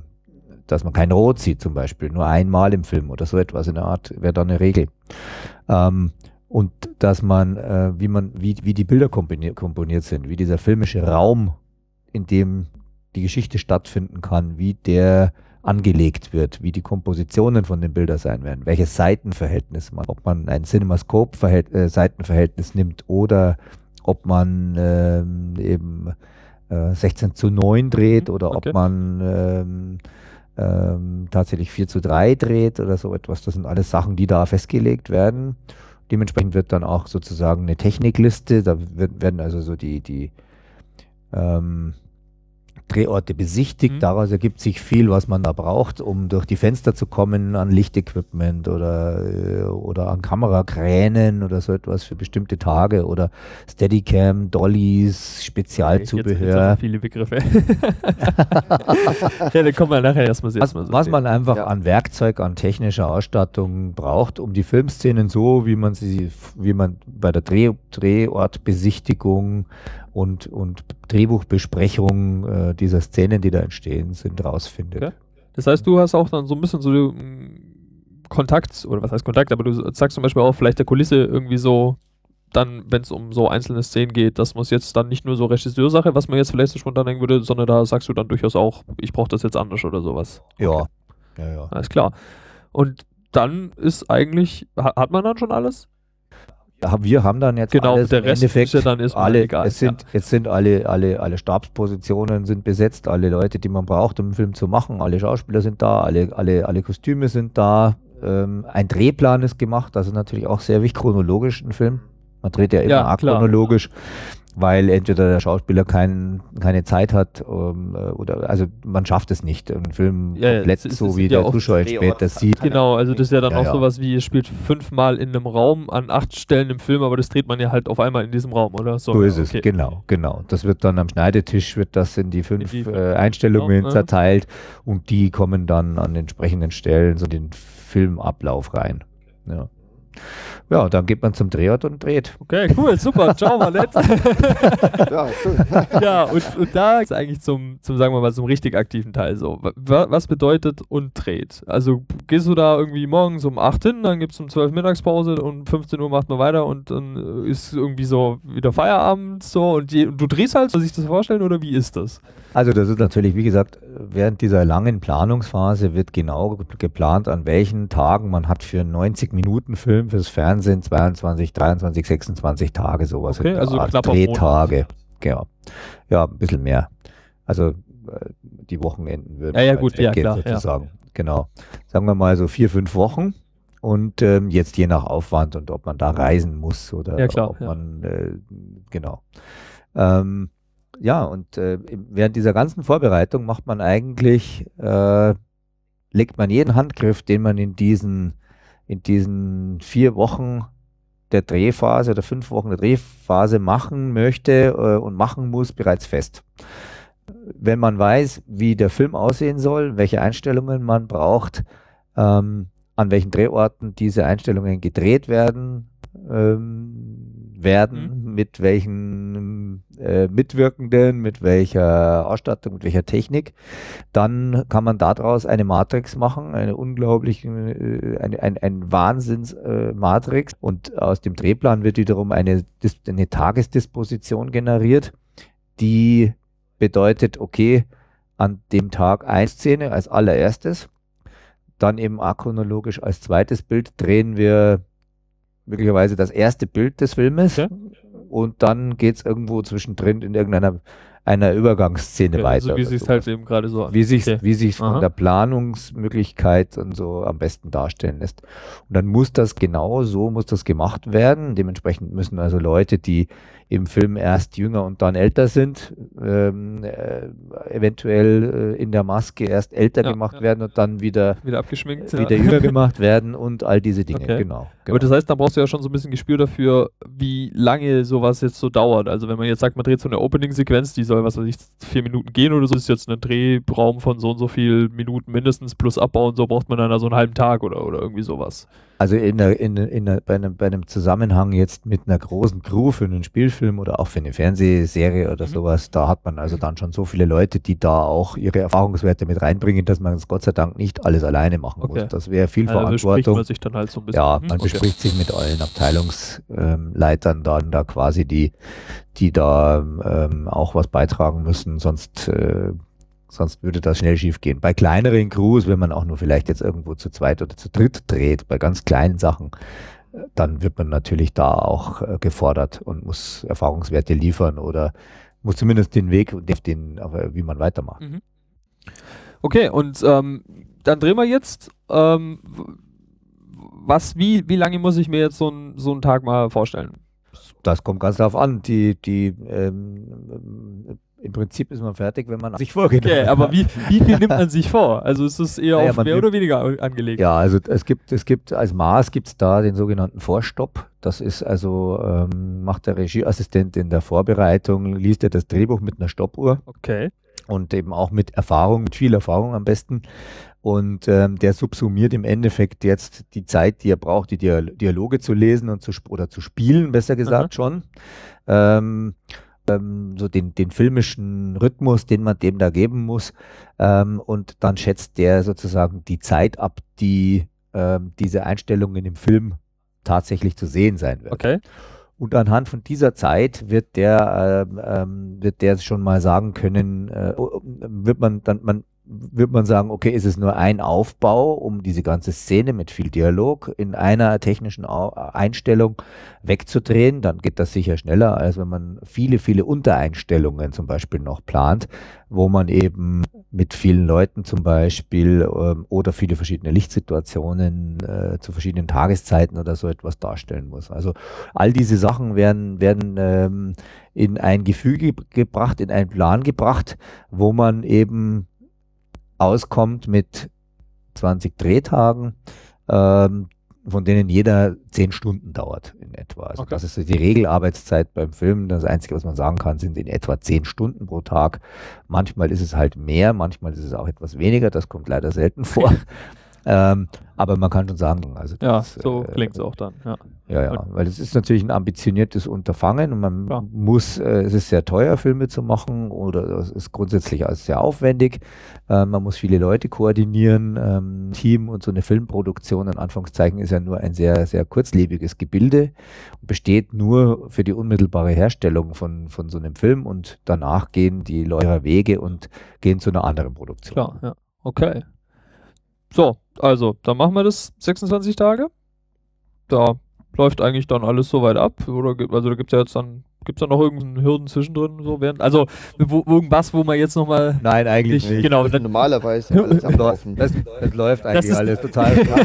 ich wollte sagen, dass es diese Hürden dann faktisch gibt, okay, das ist äh, klar. Hast du da noch was mit dem Film zu tun oder sagst du dann, my work is done hier, ich gehe nach Hause?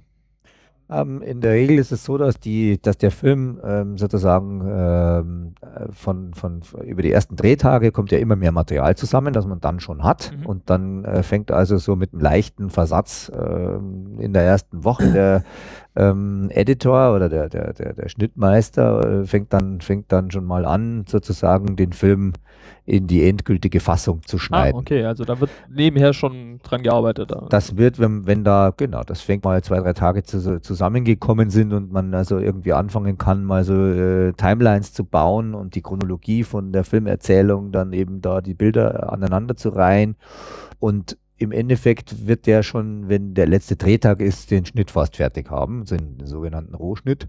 Und dann wird, wird, werden sich die äh, mit den letzten Aufnahmen und den in den letzten Tagen noch kleine Details nachwünschen, vielleicht äh, im Sinne von ähm, irgendwelche Kleinigkeiten, die man jetzt ohne großen Aufwand nochmal nachdrehen kann, je nachdem, was man sich leisten kann, sodass also die Leute, wie der Regisseur und der, und der Editor sich den vorstellen oder auch der Produzent und der, die anderen genannten, und wenn dann tatsächlich der letzte Drehtag ist, dann ähm, sozusagen wird nur noch das Filmmaterial weiter bearbeitet ähm, im Schnitt erstmal und, ähm, und im Ton. Und dann muss natürlich auch Musik ja, ja. Ähm, oder im Ton Mischung gemacht werden. Ähm, vielleicht müssen einige Trickaufnahmen gemacht werden, äh, Titel müssen gemacht werden ähm, für den Film. Sounddesign muss vielleicht gemacht werden. Aber da bist, bist du da dann auch rein? Da bin ich erstmal nicht. Äh, ab einem Punkt, wenn der, wenn fast alles fertig ist, also wenn, äh, wenn der Film sozusagen im Feinschnitt fertig ist und die Effekte drin sind und so weiter, dann gibt es nochmal eine Phase, wo man also die finale Lichtbestimmung machen wird. Ah, okay. Ähm, und dann wird man also dann den Film, der fertig äh, arrangiert ist vom Editor, wird man nochmal kommen und mit einem Koloristen zusammen äh, sozusagen auf einem äh, professionellen Monitor mit einem professionellen Farbbestimmungssystem äh, Farbdramaturgie oder die, die, die, die, äh, das Grading machen. Okay. Genau. Grading bedeutet alles von Helligkeit über Kontrast, über die Farbigkeiten von Lichtern und Schatten, die man eben selektieren kann in einem bestimmten Umfang. Ähm, bis zu, dass man äh, irgendwo äh, eine Maske reinsetzt und einen Verlauf in der Helligkeit, dass der Himmel, der ein bisschen überbelichtet war, wieder zurückkommt, ja. bis zu man ähm, äh, fährt äh, selektiv Hauttöne von Leuten an oder alle Hauttöne in dem Film und verändert die in irgendeiner Weise, die einem, ähm, die man gerne als äh, stilistisch ähm, ähm, für den ganzen Film durchhalten möchte oder für die entsprechende Szene. Okay. Macht man da auch so Späße wie, ähm, was weiß ich, Takes und gucken hinterher, welcher besser ist? Ja, das ist ja am Drehort natürlich schon. Genau, ja, aber Äh, kann mich jetzt also am, am, am Drehort arbeitet man natürlich sich daran. Also das, das kommt jetzt eben sehr darauf an, wie auch die Zeit man hat, wie man da also in der Zeit liegt dann in dem jeweiligen Drehtag. Ähm, das ist immer der Call vom Regisseur, der, der den Film macht und der dann entscheidet, ob die Einstellung für ihn so, wie sie jetzt gedreht wurde, so überzeugend ist und äh, dem entspricht, was er sich vorgestellt hat. Und da macht man ähm, eine, eine, eine Vielzahl von Takes mit, mit unter. Also Schon. manchmal, Mhm. manchmal ist es nur einer. Oft ist es nur einer. Das kommt eben darauf an, wie, wie Sachen funktionieren. Und an manchen Kleinigkeiten kann man sich so richtig die Zähne ausbeißen und macht dann 20 oder 30. Aber es kann dann praktisch schon auch mal sein, dass man zum Beispiel so einen Take macht, man, man sagt, man macht den zum Beispiel mit einem Kameragran irgendwie von oben und auch aus einer ganz anderen Perspektive und nachher entscheidet dann sich der Regisseur, oh, ich finde die Perspektive schön und die andere schmeißt man weg. Sowas auch denkbar.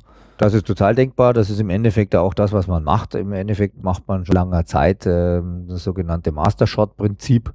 Ähm, das bedeutet, dass man eine Szene ähm, äh, einmal aufnimmt ähm, aus einer Perspektive, die ähm, und eben im Ablauf ähm, ununterbrochen, dass man also sozusagen die grundsätzliche Mechanik von so einer Szene, wer wann kommt und geht und wann und wann und was, ähm, schon mal im Kasten hat und dann würde man rangehen ähm, und also den Bildausschnitt auch jeweils näher wählen und ähm, sozusagen Coverage Englisch zu machen, also Schnittmaterial zu machen, sodass man diese Master-Einstellung, die in einem chronologisch durchgedreht wurde, unterschneiden kann, um Dinge zu dem Filmautor wichtig sind. Das kann jetzt äh, ein, äh, ein Close-up von, äh, von einem Haupt, von einem Darsteller sein. Das kann ein Insert auf eine Türklinke sein oder auf eine Pistole oder oh, im Endeffekt wird man das so machen, wenn man ein Gespräch hat von, von einigen Leuten, die in einem Raum zusammenkommen, wird man also den Raum erstmal zeigen in einem Mastershot und die Leute, die da reinkommen und sitzen,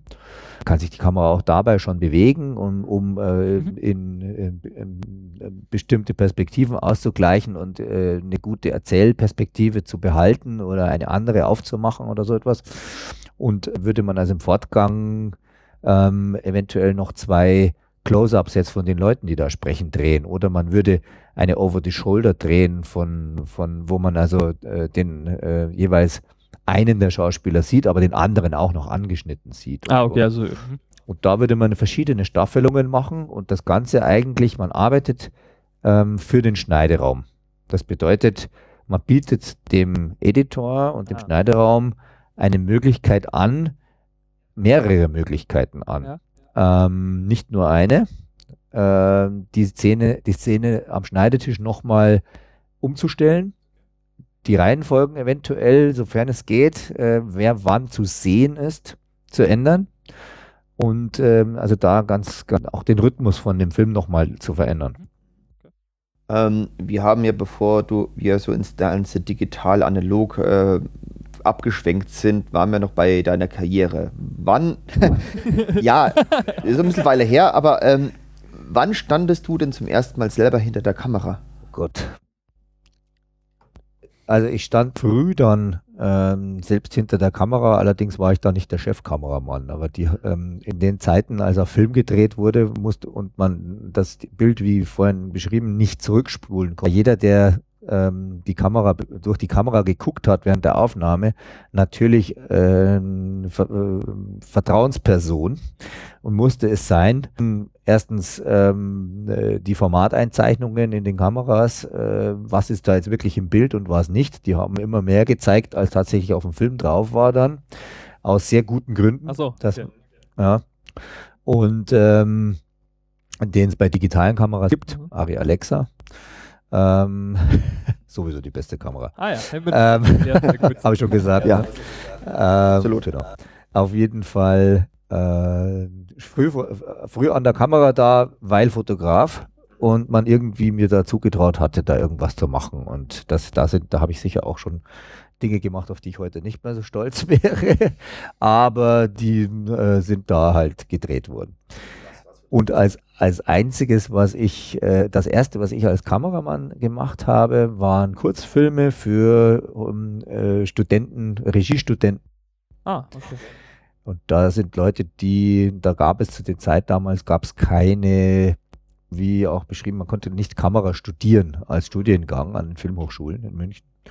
Und ähm, deshalb war das war sehr schön für uns, die wir uns mit der mit dem Kamerahandwerk Schrägstrich Kunst äh, beschäftigt haben, ähm, weil wir die Filme für die Regiestudenten drehen konnten. Und äh, die mussten natürlich, weil keiner zurückspulen kann, holen der sich zugetraut hat, dass äh, zwei Tage später auf diesem Filmmaterial auch was drauf ist, nach ja. dem Dreh.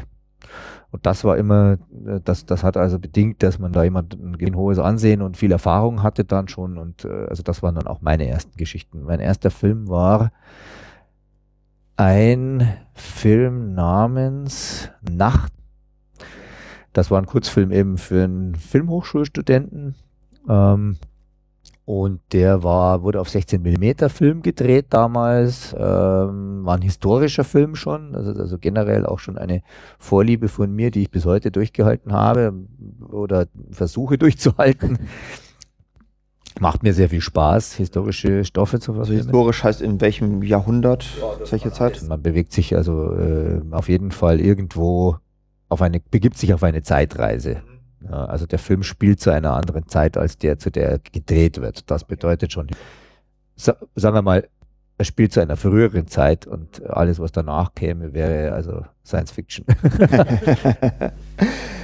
okay, ähm, meine, du hast dich ja auch noch spezialisiert, äh, kameratechnisch, ist auf Steadicam. Also du bist da einfach sehr in, du kannst das. Erstmal, was ist eine Steadicam? Was also ich das? bin, wie gesagt, ich bin ja ähm, nur zum Teil als lichtsetzender Kameramann unterwegs und äh, mache sehr viele Second Unit ähm, Arbeiten. Second, was ist eine Second Unit? Das ich ist äh, das. Das, sind, das ist äh, zweite Kamera, die man braucht, wenn man äh, äh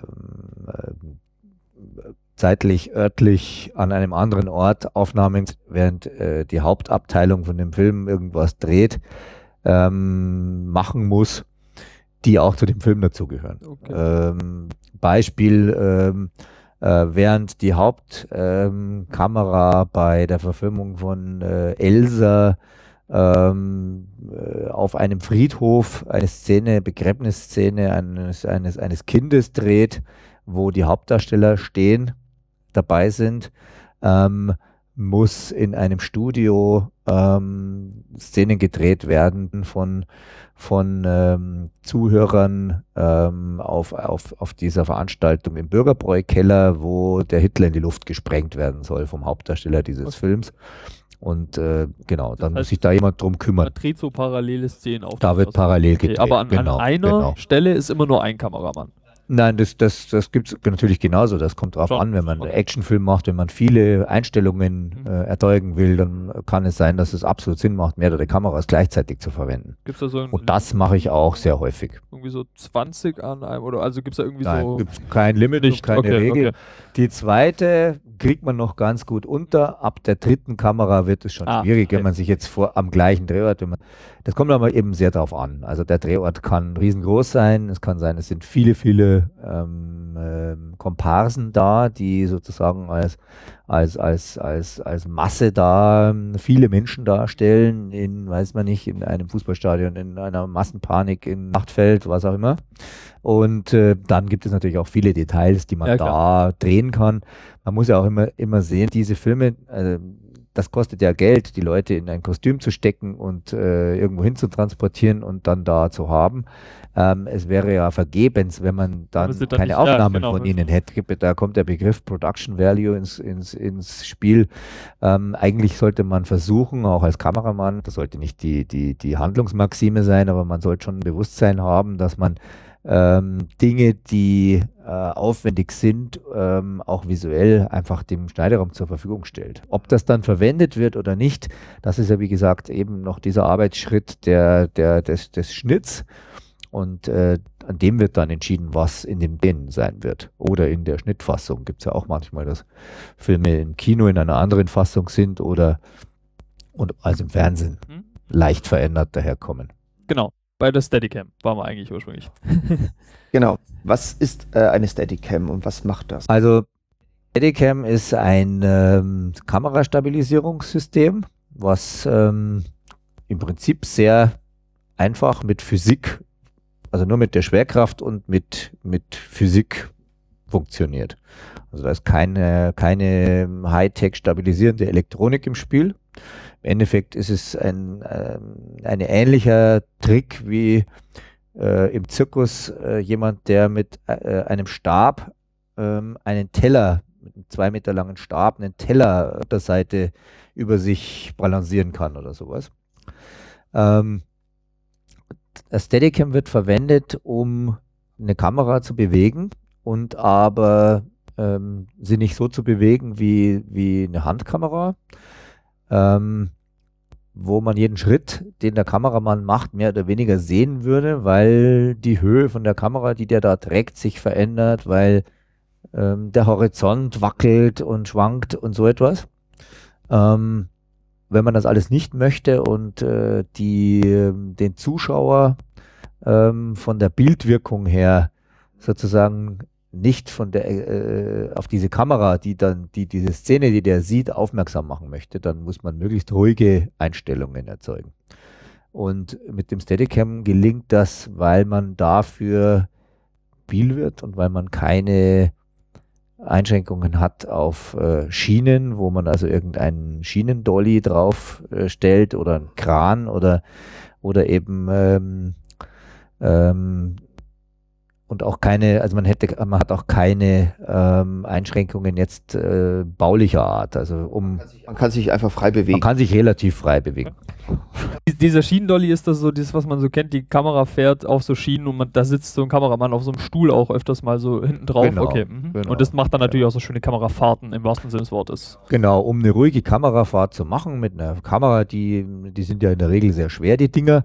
Ähm, muss man also da, wenn man sich vorstellt, dass man das jetzt im, äh, im Wald macht zum Beispiel, wo der Boden uneben ist und viele Wurzeln sind Ja. und, so, und so weiter und so weiter, ähm, dann, dann kommt man da schon sehr schnell an Grenzen. Das bedeutet viel Aufwand, da äh, irgendwie die Schienen so hinzulegen, dass die ganz perfekt ähm, ausnivelliert im Wasser liegen und man also eine ganz ruhige und schöne ähm, gleichmäßige Fahrt hinbekommt. Wenn da der Schienenstoß falsch ist und, und, und äh, irgendwie es rumpelt bei der Fahrt, sieht man das halt auf der Ja, Leinwand. klar. Der Steadicam arbeitet äh, im Endeffekt wie ein Pendel, äh, das an einem Federarm wie der menschlichen Arm nachgebildet ist, mit Federn und mit Umlenkrollen und irgendwie so, ein, so, ein, so, so einfache Physik. Mhm. Ähm, arbeitet das und man kann, man muss das, wenn das alles richtig ausbalanciert ist ähm, und richtig ausgetrimmt ist, kann man damit den Eindruck erwecken, als wäre diese Kamera aus und äh, man kann also da ähm, äh, Kamerafahrten machen über unwegsames Gelände ohne diese Schienen. Also das ist natürlich super. Und diese Kamera, also dieser, dieses die Steady, ist ja quasi per Weste an dich gebunden. Genau, man kann das also an, an da hat man so eine, so man ähm, sich über den Oberkörper sch, äh, schlingt und anpasst und dann wird daran dieser mechanische Arm festgemacht und da an diesem Arm hängt eigentlich das Pendel und das hat eben viele Verstellmöglichkeiten. Oben ist die Kamera drauf. Ähm, und eigentlich hat das Ganze den Sinn, dass man also ganz physikalisch gesprochen den Schwerpunkt von der Kamera ähm, an einen Punkt kriegt von diesem Gesamtsystem Steadicam und Mensch, der das bedient, wo man den Schwerpunkt anfassen kann. Der Schwerpunkt in einer Kamera ist irgendwo innen drin, den kann ich nicht anfassen. Ähm, über diese Balancestange Steadicam kann ich das erreichen, dass ich den zwischen meine Finger kriege und äh, so fein austariere, dass äh, das System im Endeffekt nur ganz leicht ähm, unten schwerer ist ähm, als oben und damit die Schwerkraft mir das, ähm, das Steadicam immer gerade hält. Und mit viel Übung, man muss das sehr, sehr lang üben und, und, und, und trainieren damit, das ist auch sehr anstrengend. Man muss das alles tragen, die Kamera und das System trägt man, während man das macht. Wie schwer ist das so durchschnittlich? Ja, Das kommt, das kommt drauf an. Ari Alexa und Ble bleiben wir Kleiner, doch mal bei der, die Kleiner. schon. kleiner, kleiner Hinweis. Also es gibt kleinere Kameras und so, sagen wir mal so, jetzt Alexa ist so äh, jetzt eigentlich so das Arbeitspferd an den Filmsets, wird eigentlich überall verwendet. Das System selber wiegt 12, 5 äh, Batterien und Monitor und Weste und Arm. Und dann ähm, ähm, die Kamera da drauf kann also 25 Kilo. Wenn man 3D macht, ist man ein ganz armer Mensch, ähm, weil man da jetzt einen Spiegelrig tragen muss oder sowas, das äh, also bis Gesamtgewicht auf jeden Fall 40 Kilo. Holla. Also insgesamt mit Weste und allem drum Mit und allem dann. Also mit zumindest, ja, äh, mit Arm ist es dann wahrscheinlich eher noch mehr. Ähm, das ist schon, als würde man. Ich wollte gerade sagen, da muss man nicht mehr Gewichte stemmen gehen, ne? Da kann man.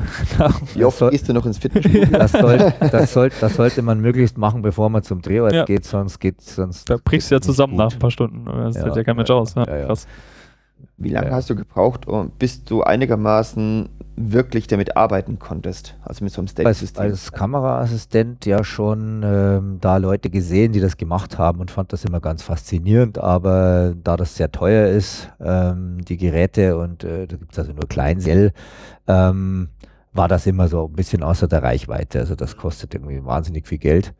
Und ähm, dann irgendwann an dem Punkt, als es äh, das Kino die, äh, versprach, digital zu werden, äh, kam ich an den Punkt, mir zu überlegen, als Schärfenassistent arbeiten möchte oder ähm, als Kameramann weitermachen möchte oder wie das, wie meine Karriere weiterhin aussehen sollte und bin da dann umgestiegen zum Steadicam, ähm, weil es äh, quasi noch so eine Art Zwischenstufe sein kann zwischen ähm, Assistenz und Kamera.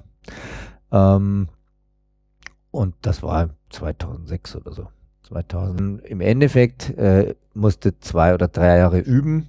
Dann habe ich einen Workshop gemacht in Amerika bei dem Erfinder von Steadicam. Das ist auch Oh. ein amerikanischer Mann namens Garrett Brown, der das äh, 1976 ent entwickelt hat. Und, ähm, und der äh, in Philadelphia eben auch so eine Art, man kann nicht sagen Schule, aber zweimal im Jahr macht und äh, die auch sehr viel Geld kosten. Und da muss man dann halt hinfahren und dann kriegt man das beigebracht, mal so die Grundzüge und dann fängt man an zu üben. Und dann würde ich sagen, bis man es bis man's halbwegs beherrscht, je mehr man es macht, umso besser. Aber fünf Jahre auf jeden Fall. okay. Das eine Ansage. Aber das heißt, du hast das auch aus eigener Tasche finanziert erstmal. Und, Ja, ja. Genau. Und Ja, dann hast ja. halt dann gehofft, okay, Alles. verkaufe ich jetzt mein Wissen sozusagen und hoffe, ich kriege das dann wieder rein sozusagen. Genau, Okay, genau, ja. genau. Auch inzwischen deine eigene Ausrüstung. Ja, ja, ich habe in der Zwischenzeit meine eigene. Ausrüstung. Okay. Also das muss man auch haben. Das Genau. geht Du sagst dann, ich bringe mein. Zeug mit. So. immer. Okay. Ja, ja. Also das ist schon sehr persönlich, weil allein die Weste, das äh, muss man sehr, die muss passen wie ein äh, äh, orthopädischer Schuh. Also das muss man, äh, das muss wie ein Handschuh perfekt passen, sonst äh, oder man reibt sich auf oder weil es ist schon eine sehr anstrengende Sache, Ja. aber es macht sehr viel Spaß, weil äh, man damit halt tatsächlich den filmischen Raum durch ähm, oder den filmischen Rahmen durch den Raum tragen kann, völlig ungehindert und damit äh, einfach erzählerische Möglichkeiten bekommt, äh, die man sonst nicht hat. Also es ist schon eine ganz tolle Erfindung. Fallen dir so aus dem Stegreif ein paar Filme ein, wo, wo man sagen kann, wow, das ist eine, ein geiler Einsatz von der Steadicam? Die tollste Einstellung, die ich kenne, ist der sogenannte Copacabana-Shot aus dem Film Goodfellas. Aha. von Martin Scorsese und ähm, dann äh, Steadicam Operator ähm, namens Larry McConkey, der ähm, auch aus Philadelphia stammt und da in der Nachbarschaft, von da wo ich den Workshop gem äh, gemacht hatte damals, wohnt und arbeitet und der hat sich spezialisiert auf so äh, sogenannte ähm, ähm, One-Takes Ah, oder okay. so, So- so, so, so so Plansequenzen. Plansequenzen. Ich habe das deutsche, Ja. genau, danke, Plansequenzen. Mhm. Und äh, da gibt es also, äh, wenn das funktioniert und wenn das gut arrangiert ist und wenn da Leute sich darauf einlassen, dann kann man also äh, sehr tolle Einstellungen äh, für einen Film machen, äh, ähm, ohne, ohne schneiden zu müssen. Also ein Schnitt bedeutet für einen Film ja immer irgendwo die Unterbre eine Unterbrechung ähm, auf verschiedenen Ebenen. Also kann also jetzt äh, eben, das kann sein äh, zeitlich, örtlich, äh, Bewegungsrichtungen ähm, und so weiter. Und äh, wenn ich sozusagen die Kamera, wenn ich nicht schneiden muss, habe ich für den Zuschauer schon äh, immer noch eine, eine mm, noch tiefere Immersion in den Film weil der, weil der sozusagen die Einstellung, also weil er, weil er das, dass er, dass er live dabei ist, dass er wirklich jetzt in dieser Filmszene dabei ist. Und ein Filmschnitt sozusagen würde den Zuschauer schon daran erinnern, dass er einen Film sieht. So, mit diesem Steadicam äh, bei Copacabana geht also da diese Kamera irgendwo mit so einem Pärchen äh, in New York, äh, gehen die los und äh, gehen dann da ein paar Treppen runter, so einen merkwürdigen Nebeneingang. Es kommen Leute entgegen, es kreuzen welche vor der Kamera. So ein Mafio, Mafia, äh, ein Mafioso und seine Freundin gehen in einen Nachtclub und der Weg dahin führt durch Gänge, Treppen runter, es kommen Leute entgegen, sie gehen durch die Küche von dem Nachtclub ähm, und die Kamera choreografiert sich und äh, haben also das sehr toll gemacht, bis dann am Schluss die Kamera tatsächlich in dem Nachtclub ähm, auf der Bühne ist und äh, ein Tisch ausgeht auf der Tanzfläche, die beiden sich hinsetzen, kommt der erste Schnitt nach zehn Minuten oder so, so etwas. Okay. Ich äh, habe es gerade schon gefunden, das heißt, wenn du den Show noch kennt, kannst du dann gleich mal genau, sich anschauen. Genau. Okay. Ähm, du, du hast vorhin noch so einen Begriff genannt, lichtsetzender Kameramann. Was ist das? Der lichtsetzende Kameramann ist, ist im Endeffekt der, man könnte auch jetzt Chefkameramann sagen, da gibt es verschiedene Begriffe. Ähm, oder die, wir sagen oft auch hier jetzt langsam Director of Photography oder DOP abgekürzt. Ähm, das ist der, der im Endeffekt ähm, äh, die bestimmt, wo die Lampen stehen und wie das Licht aussieht im Film. Also der das Licht macht. Ähm, es ist nicht zwangsläufig der, der auch durch die Kamera guckt bei der Aufnahme. Das kann sein, dass da noch einer ist, der dann ein Schwenker, Deutsch oder Operator, Englisch ist. Ähm, der lichtsetzende Kameramann arbeitet mit äh, seiner Lichtcrew. Der ist aber auf jeden Fall der, der äh, sozusagen der Chef von der Kameraabteilung ist. Das ist überall gleich. Und ob er die Kamera tatsächlich anfasst an dem Drehort oder nur sagt, welche Einstellungen entstehen sollen und die dann bei Take nach Take nach Take jemand anderer ähm, schwenkt und bewegt, ähm, das ist egal. Aber es ist sei, seine Aufgabe, das Licht äh, zu bestimmen und zu, zu sagen, okay, ähm, äh, dieser Scheinwerfer ähm, soll jetzt hier hin oder wir machen jetzt hier, machen wir dicht, hier soll kein Licht reinkommen durch das Fenster. Und äh, die Farben sollen so sein, die Intensität so und die Lichtqualität soll hart sein, harte Schatten oder weich sein, keine Schatten, weiche Schatten. All diese Dinge, die die, die Herstellung der, der, der Filmatmosphäre mit dem Licht. Das heißt, das ist aber dann auch im Endeffekt, ähm, du hast jetzt so da ein bisschen deinen Werdegang beschrieben, das ist ja auch so ein Aufstiegsding auf jeden Fall. Das heißt, genau, du bist jetzt genau. aber auch oben angekommen, was die Kamera angeht ich bin, sagen wir mal, schon, genau. Also für meine persönliche Karriere gibt es auf jeden Fall jetzt noch den lichtsetzenden Kameramann. Das ähm, habe ich jetzt noch nicht so oft so, gemacht. Okay. Ich arbeite, wie gesagt, als Second Unit Kameramann und als Steadicam Operator oder als B-Kamera-Operator an einem Filmset, das wäre dann einfach die zwei oder zweite Kamera. Okay, alles klar. Das wäre die zweite Kamera, die gleichzeitig am Drehort ist. Second Unit kann bedeuten, dass man zeitlich und örtlich völlig unabhängig einer anderen Kameraabteilung am Main Unit Set dreht und einen ganz eigenen Plan hat und ähm, da auch seine eigene Regie mitmacht. Und äh, also das, da gibt es sehr viele Ausformungen. Das finde ich sehr spannend, weil man da ähm, äh, sehr viel ähm, man muss sehr adaptiv arbeiten. Und äh, da muss man eben schon sehr sich darauf einlassen, Tage dabei. Und man muss trotzdem sich äh, in so einen Ablauf, in, in einen Film perfekt einpassen. Und man muss Aufnahmen liefern, die für den Film, den man noch gar nicht kennt, ähm, perfekt passen. Okay. Ähm, jetzt noch kurz nochmal zu dem Steady. Ähm, seit ein paar Jahren gibt es ja diese Free-Fly-Technik, diese Gimbal-Geschichte. Hast du schon mal damit gearbeitet? Ich habe schon mal gearbeitet damit, ja. Das ist auch im Prinzip eine sehr schöne Sache. Ähm, die, äh, es halt jetzt gibt, funktioniert anders als das Steadicam. Ähm, nicht mit barer Physik, sondern mit ähm, Computerprozessoren und Lagesensoren und so etwas und Elektromotoren.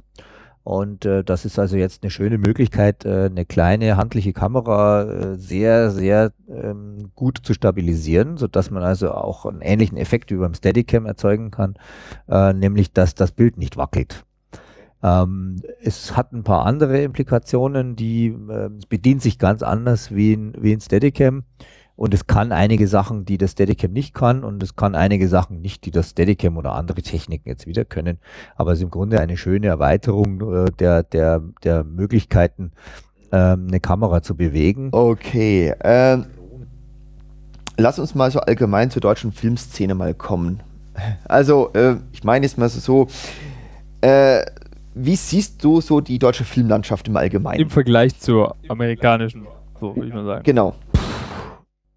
Ihr stellt Fragen hier. ähm, die deutsche Filmszene. Also ich würde sagen, ein großer Unterschied zwischen der deutschen und der, ähm, ich sage jetzt einfach mal, ausländischen Filmszene ist, die, weil ich nicht genau weiß, äh, wie es in anderen L Ländern diesbezüglich aussieht. Bei uns ist ein ganz besonders wichtiger Punkt der, dass es, dass alle Filme, die hier gemacht werden, die ins Programm geraten, sei es Kino oder Fernsehen, äh, gefördert werden mit öffentlichen Mitteln. Der Unterschied zu ähm, anderen Ländern äh, in den USA ist das eine unternehmerische Risikogeschichte. Hier ist es das natürlich auch, aber in äh, etwas geringerem Umfang und äh, irgendwie gibt es hier quasi diese Förderlandschaft, wo, äh, wo man also ja, das bedingt einige Dinge wahrscheinlich. Man muss natürlich, man macht in dem Moment, wo man, wo man Filme jetzt macht, äh, also die, die Stoffentwicklung und die drehe schon in die Richtung. Irgendwer muss ja entscheiden, welche, welche Drehbücher Geld bekommen von dieser Filmförderung und welche nicht. Ähm, und äh, wenn man sich bewirbt, muss man natürlich sein Konzept und sein Drehbuch auch entsprechend machen, dass die Leute mit einer hohen Wahrscheinlichkeit sich dafür entscheiden, das zu fördern. Und ich denke, dass das ähm, schon auch dann für die, es gibt ja auch durchaus Leute, die die versuchen ohne Förderung viel zu machen. Also ne, ähm, dementsprechend äh, wird, es schon, wird das schon auch einen Einfluss nehmen, ja, den ich jetzt nicht genauer und auch nicht qualitativ äh, da beschreiben kann. Das ist tatsächlich einfach anders. Ich glaube, dass dass es ähm, ja, dass es schon eine gewisse Vereinheitlichung, aber be, be, be, Bedarf. Bedarf. Nein, äh, bedingt. Bedingt. bedingt. Äh, was? Okay. Ergibt. Ergibt. Okay. Ergibt, ja, genau. Okay. Ähm, wie ist es hier in Deutschland eigentlich? Sind, äh, gibt es irgendwie unter irgendwelche Organisationen oder Verbände, wo irgendwie die ganzen Kameraleute organisiert sind und die Filmschaffenden organisiert sind? Ähm, das hat Filmarbeit hat äh, in Deutschland keine große Lobby. Ähm, auch wenn, ich weiß jetzt natürlich keine Zahlen, ihr stellt Fragen hier.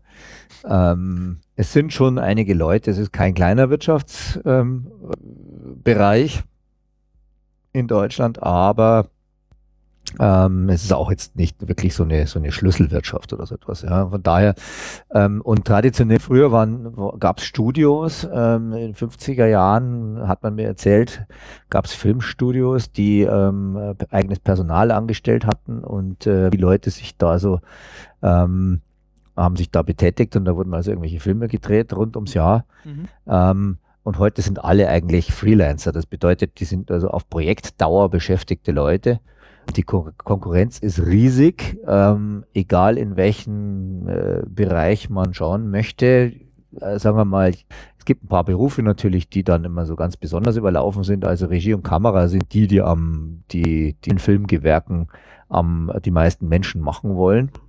Ähm, und äh, ja, also organisiert sind äh, Kameraleute jetzt zum Beispiel, können Mitglied werden im Bundesverband Kamera. Das ist also, äh, heißt heute jetzt der Bundesverband Kinematografie, weil man also verschiedene Formen da zukunftsweisend äh, schon integrieren möchte. Ähm, also Stichpunkt auch Animationsfilme oder, oder äh, also vielleicht noch gar nicht denkbare Varianten. Und ähm, gut, das ist also ein Dachberufsverband, äh, in dem man da gehen kann. Und äh, es gibt aber jetzt keine, kein so äh, ausgeprägtes System von, von Gewerkschaften wie in manchen anderen Ländern, die tatsächlich nur Filmschaffende vertreten. Mhm. Hier ist das in Deutschland ist das alles bei der Verdi. Ähm, das Problem ist dabei, dass die ähm, als Gewerkschaft da sind, aber eigentlich nur einen ganz kleinen Prozentsatz von den Leuten tatsächlich eigentlich vertreten. Also das, äh, die Filmschaffenden sind keine Mitglieder der Verdi.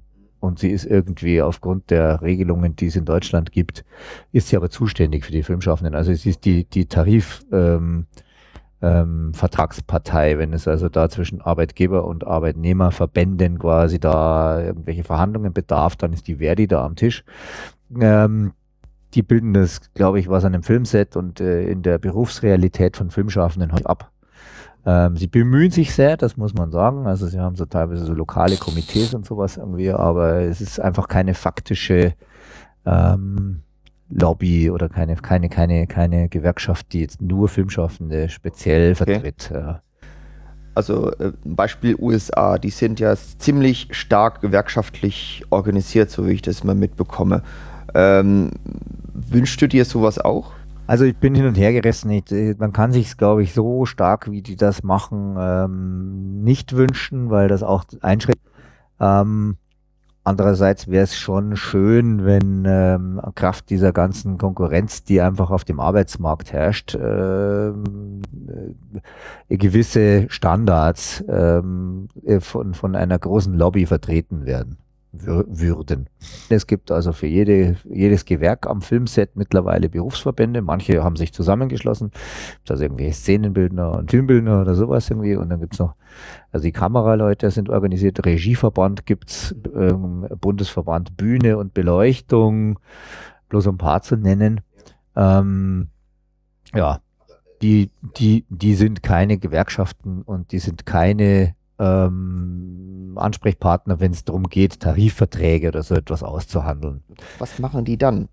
Die, ja, die sind das, die versuchen das äh, langfristig hinzukriegen. Also sie sind die einzige Lobby, die die Mitarbeiter dieser Gewerke haben und sind die einzige nach außen tätige Lobby, die, die sich ähm, auf dem, äh, äh, mit politischer Arbeit im Sinne dieser Mitglieder beschäftigen kann sodass also zum Beispiel jetzt äh, Bundesverband Kamera ähm, versucht, ähm, ähm, das Urheberrecht, äh, das besteht, das aber von niemandem ähm, äh, tatsächlich ähm, angewandt wird. Also irgendwelche Vergütungsansprüche für Kameraleute ähm, durchzusetzen, die äh, ihrer Meinung nach in den in dem Urhebergesetz längst enthalten sind und äh, aber einfach mangels äh, äh, kreativer Umsetzung nicht in die Realität gelangen. Mhm. Also so auch so wie VG Bild oder sowas gibt es ja glaube ich auch als Verwertungsgesellschaft Bild.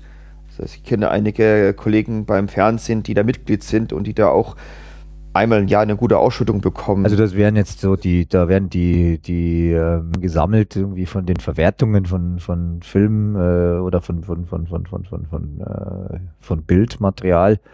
Und äh, das wird dann, genau, sozusagen äh, wird das erhoben von den, von den Verwertern oder von den, von den äh, Sendern, die das ausstrahlen und so weiter. Und dann an die entsprechenden Urheber weitervermittelt. Mhm. Aber das ist noch alles so ähm, am Anfang, so wie ich das so gerade raushöre. Also das, das, das, da steht noch viel Entwicklungsbedarf. Also dieses System mit der VG Bildkunst gibt es jetzt schon länger auf jeden Fall. Also die, ich meine so die, die, diese Verbände und so, weil ja, die streben an, dass sie da ähm, gewerkschaftliche Strukturen bekommen und dass sie da auch wirklich auch Verhandlungen führen können. Das unterstellen kann man jetzt irgendwie nicht, nicht so flächendeckend unterstellen denen, dass sie das wollen. Das ist also so die Frage nach den Gewerkschaften in Amerika und hier da hat man immer so Vorstellungen, ja, in Amerika ist alles toll oder so. Ähm, ich würde sagen, es geht einfach darum, Lobbyarbeit zu machen. Ob die jetzt wirklich Gewerkschaften machen äh, werden wollen, das ist eine andere Frage. Ähm, aber äh, es gibt sozusagen ähm, keine andere, also um, um alle Kameraleute oder alle Bühnenbildner in, oder alle, alle, alle Szenenbildner in Deutschland zusammenzufassen und deren Interessen zu vertreten, zum Beispiel ähm, einem Kulturstaatsminister oder so etwas.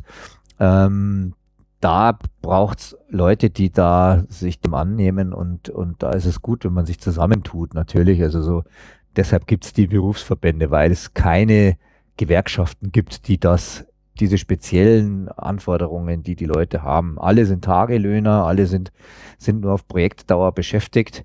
Ähm, Altersarmut ist riesengroß, das muss man sagen. Also äh, die sogenannten Traumberufe am Set haben ähm, erhebliche Gefahr, erhebliches Gefahr, einem mit 20 Jahren als abenteuerlich und und ähm, erstrebenswert und lustig äh, erscheint, ist äh, mit Ende 40 gar nicht mehr so lustig, möglicherweise für manche. Ne? Also von daher kann da, muss man da sehr vorsichtig sein, was man Leuten auch rät, überhaupt in diese Bereiche zu gehen. Ja, was würdest du denn wem raten, wenn er jetzt da reingeht? Wenn ich jetzt sage, ich möchte jetzt aber trotzdem, auch wenn es jetzt gerade so schlecht klingt, ich will unbedingt Kameramann und alles und so. Ich würde grundsätzlich jedem raten, der das machen möchte, es auch zu tun. Ähm, ich kann nur nicht, äh, ich, ich, man, man, kann nicht äh, erwarten, dass man irgendeine Form von von Standard ähm, an, an Einkommen oder an Sicherheit oder so etwas erlangt. Und das ist ein Satz, der ist schnell gesagt und der gilt aber dauernd.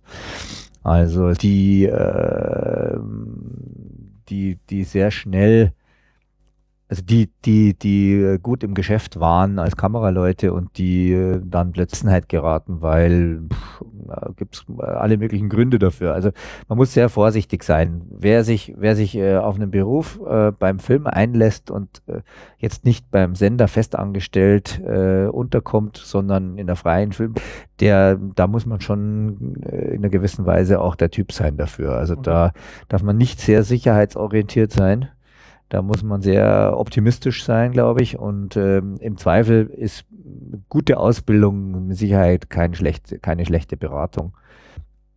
Dass man äh, auch eine alternative Ausbildung empfehlen sollte, noch ähm, aus der Erfahrung der letzten Jahre.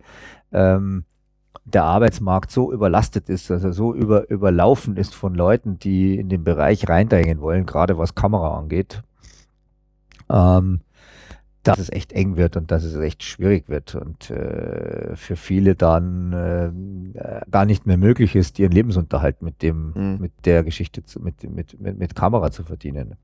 Okay. Und ähm, weil es sagt, gute Ausbildung, ähm, was meinst du, welche Richtung, wo wäre es sinnvoll einzusteigen? Im Endeffekt glaube ich, kommt, ein Kameramann ist auch äh, nicht nur so das, was er in der Ausbildung gelernt hat, sondern hat am besten auch schon ein bisschen Lebenserfahrung oder so möglicherweise. Und also äh, an den, an den Filmhochschulen, an den klassischen, äh, allen voran natürlich hier die, die Filmakademie in Ludwigsburg oder ähm, die HFF hier in HFF in München. Makromedia, SAE. Makromedia, SAE, möglichen Dinge. Ähm, Wobei ich da jetzt, so sagen wir mal, vom Angebot her wahrscheinlich die staatlichen Filmhochschulen vorne liegen. Ähm, und auch von den, von, den, von den Möglichkeiten, die man da hat. Ähm, und, und zudem man für die Makromedia und, und, und SAE, da muss man ja, muss, muss man ja das Ersparte von Tante Else mitbringen. Da muss man zahlen. Nicht zu ja. wenig. Also das ist, das ist so auch noch ein wichtiger Punkt. Ähm, man kann wenn ich raten würde, in diesen Bereich gehen sollen, dann würde ich tendenziell eher abraten. Ähm, also es ist, ein, es, sind, es, ist, es ist ein wunderschöner Beruf, wenn man ihn ausüben kann. Ähm, und man muss eben sehr vorsichtig sein. Man kann heute, man weiß einfach nicht, wie dieses Berufsbild weiter verändern wird. Das ist ja auch ein sehr junger Beruf. Kamera oder Kameramann ist ja ein sehr, sehr junger Beruf. Eigentlich gibt es halt 100 Jahre vielleicht höchstens, nicht mal. Mhm. Und ähm, hat sich immer, ähm, hat sich halt um diese, um diese Technologie herum entwickelt und ist dann mit Sicherheit äh, irgendwie zu so einer Kunstform auch geworden, ja, aber verändert sich im Moment gerade stärker als in den letzten 50 Jahren. Und die verändert sich in, in, in, in wenigen Jahren so ähm, stark und so schnell, dass man also, ähm, ob man das und man auch nicht sagen kann, ob das als Beruf überhaupt irgendeinen Bestand äh, behalten wird. Also man wird immer Kameraleute brauchen, aber in veränderter Form. Also wie ich schon, man braucht heute nicht mehr den Zauberer, der, der, der dieses Mysterium beherrschen kann in der Kiste, wo keiner reinschauen kann. Und zwei Tage später sind tolle Aufnahmen da, sondern ähm, äh, das äh, heute braucht man Leute, die organisieren können und und äh, und äh, es ist einfach es ist einfacher geworden, gute Aufnahmen zu machen. Das ist einfach viel einfacher geworden heute, weil man gleich sieht, was man macht. Okay. Ähm, jetzt mal zu, zu, zu den Zukunftstechniken. Ich meine, 3D ist zum Beispiel ein Punkt. äh, hast du schon mal was damit was gemacht? Ich habe schon öfter was mit 3D gemacht, genau. Also 3D ist stereoskopisch sozusagen. Ist ja jetzt auch irgendwie seit die, das Kino digital ist wieder ähm, ein Versuch gemacht worden, das äh, aus der Versenkung zu holen.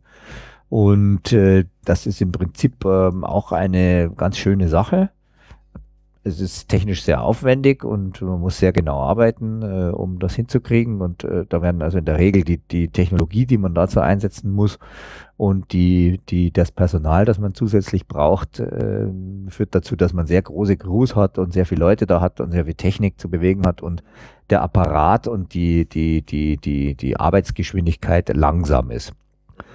Ähm, dass das genauso schnell geht wie 2D-Film zu machen. Ich habe es noch nicht gesehen. okay. Ich habe tatsächlich als äh, Fokuspuller nochmal einen Film gemacht, äh, um da Know-how aus der ersten Schiene zu bekommen. Und äh, man, wenn man einen ganzen Film macht, ein großer Film wurde mir angeboten, die drei Musketiere vor ein paar Jahren, um 2010 oder was das war. Und äh, da war ich eigentlich längst sozusagen Second Unit Kameramann und mit dem Steadicam unterwegs. Und äh, dann haben die mich gefragt, äh, großes amerikanisches Studio, ob ich da nochmal als, als äh, First Assistant Camera den Film machen würde. Und damals war das Thema so heiß. Und dann habe ich gesagt, na gut, also äh, vielleicht schaut man sich das jetzt nochmal an. Ähm, ich habe es mir dann angeschaut, hab's, ähm, habe festgestellt, es ist sehr, sehr technisch, langsam und es macht äh, nur begrenzte Mengen von Spaß. War aus dem Grund, weil es wirklich sehr, sehr aufwendig ist. Und ähm, für meinen Teil war es das äh, im Endeffekt dann, hab, wusste ich dann auch, dass ich mit meiner Entscheidung keine Assistenz mehr zu machen, sondern mit Steadicam und als Kameramann zu arbeiten, richtig liege. 3D an sich ist eben, äh, wie gesagt, die Kameras sind schwer, das, man hat viele Sachen, äh, die man beachten muss, man muss sehr, sehr präzise arbeiten. Das, die, ähm, die Arbeitsweise ist wohl eher so wie bei einem, wie in einem Fernsehstudio, wo so ein ganzer Kamerazug äh, mit Bildingenieuren und vielen Menschen, die an einer Einstellung mitsprechen, ähm, beteiligt ist. Das ist schon nochmal um einiges mehr als, ähm, als bei einem normalen Spielfilm, der 2D gedreht wird. Okay, in Ordnung. Ähm, wie ist das, wenn du selber im Kinosaal sitzt und Filme anschaust? Wie ist das für dich? Kannst du einfach normal schauen oder hast du immer noch so ein Männchen im Hinterkopf, der einfach so, ha, was hat der gerade gemacht da vorne? Das ist interessant, diese Einstellung spannend und äh, analysierst du einfach Filme anders? Ja, bestimmt. Also das ist aber auch unbe unbewusst. Es kommt halt darauf an, wenn es wenn, irgendwas gibt, was wenn irgendeine spiegelnde Stelle durch ein Filmbild huscht, dann werde ich genau da hinschauen und werde zählen, wie viele Leute hinter der Kamera gestanden sind und wo das Mikrofon ist und ja. wo die Lampen stehen und solche Dinge. Das mhm. lässt sich gar nicht vermeiden, leider. Mhm. Also das, was in der Zeit dann läuft, kurz mal, äh, hat nicht die volle Aufmerksamkeit. Ähm, Ansonsten kommt eben sehr darauf an. Also da gibt's, es gibt es immer wieder, je nachdem, wie man sich, also wie man es schafft, sich da zu versenken. Und es gelingt mir eigentlich in letzter Zeit immer besser, okay. einfach auch abzuschalten und äh, und jetzt nicht nur jede auf äh, irgendwelche technischen Parameter zu überprüfen. Oder mhm. Das ist mir einfach auch zu langweilig geworden im Laufe der Zeit. Aber hast du trotzdem irgendwie so ein Notizbuch irgendwie dabei, wo du sagst, okay, Moment, lass mal notieren, was der da gerade Man sollte hat. es haben manchmal. Man sollte es haben. Manchmal hat man so gute Ideen, so gute Assoziationen, wenn man eine Szene sieht oder wenn man auch nur so einen Wechsel sieht. Also im Endeffekt, man bedient sich natürlich schon wie Köche oder wie Maler oder wie andere Leute sieht, das ganz klar. Also nach dem Lehrsatz, alles ist eine, everything is a remix. Ja. Und ähm, ähm, das ist eine, eine geschickte, eine, eine, gut gemachte Rekombination von, von, von auch berechtigt oder, oder, inspiriert zu einer, zu einer eigenen, äh, zu einer eigenen Darstellung einfach wieder oder zum, zum, zum, zur Weiterverwendung in anderen Zusammenhängen. Und da sollte man ein Notizbuch haben. Ich habe keins, aber. Okay. Hast du dann noch so irgendwie so, was weiß ich, so Schauspieler haben ja oft so Idole oder irgendwie sowas. Gibt es sowas auch so, dass du irgendwie so sagst, man, das ist so ein geiler Kameramann? Ja, das gibt es mittlerweile. Da gibt es schon ein paar, ähm, die so gehypt werden auch. Ja, es gibt selten den Kameramann, die sind eigentlich, die kennt man eigentlich eher immer nicht. Ne? Ja, genau. Es gibt nur ein paar, die das schaffen, da irgendwie wegzukommen. Also ich würde würd sagen, der, der am, am am glorreichsten rumlos quasi da äh, so dahin geht, aber so, den alle toll finden und der so unheimlicher Star ist im Moment, ist äh, Roger Deakins Ja, ja. zum Beispiel. Also den kennt jetzt auch, den kennt man auch. Genau. hat ja. natürlich auch gehört. hat natürlich auch so eine Filmauswahl, wo alle Filme irgendwie schon äh, immer wahnsinnig gut waren und tolle sowas. Ich hatte die Ehre, mit dem als äh, Kameraassistent zu arbeiten. Ach, Bei der Vorleser Mhm. Hab ich, äh, war ich sein, sein Fokuspuller. Okay. Und wie war die Arbeit mit ihm? Super, das war ganz großartig. Das ist also ein ganz großer Gentleman. Mhm. Von daher bin ich da befangen, natürlich auch zu sagen, den finde ich ganz toll. Den ist natürlich auch schön, wenn man äh, Leute von so einer Kragenweite dann äh, auch mal wirklich äh, persönlich kennengelernt hat und mit denen eine Zeit lang verbracht hat. Mhm.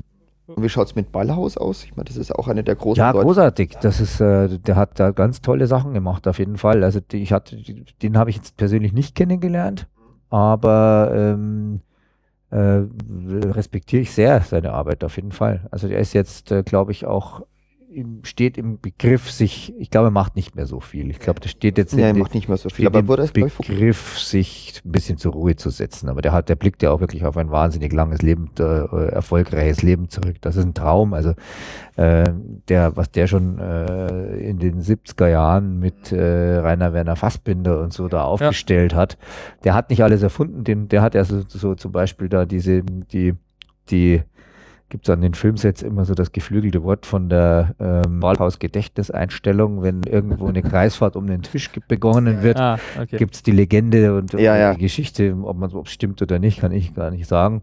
Das, äh, das hat der Baltmann sich also an einem deutschen äh, äh, TV ähm, ähm, Spielfilmset sozusagen irgendwie so ein bisschen lustig. Ne? okay.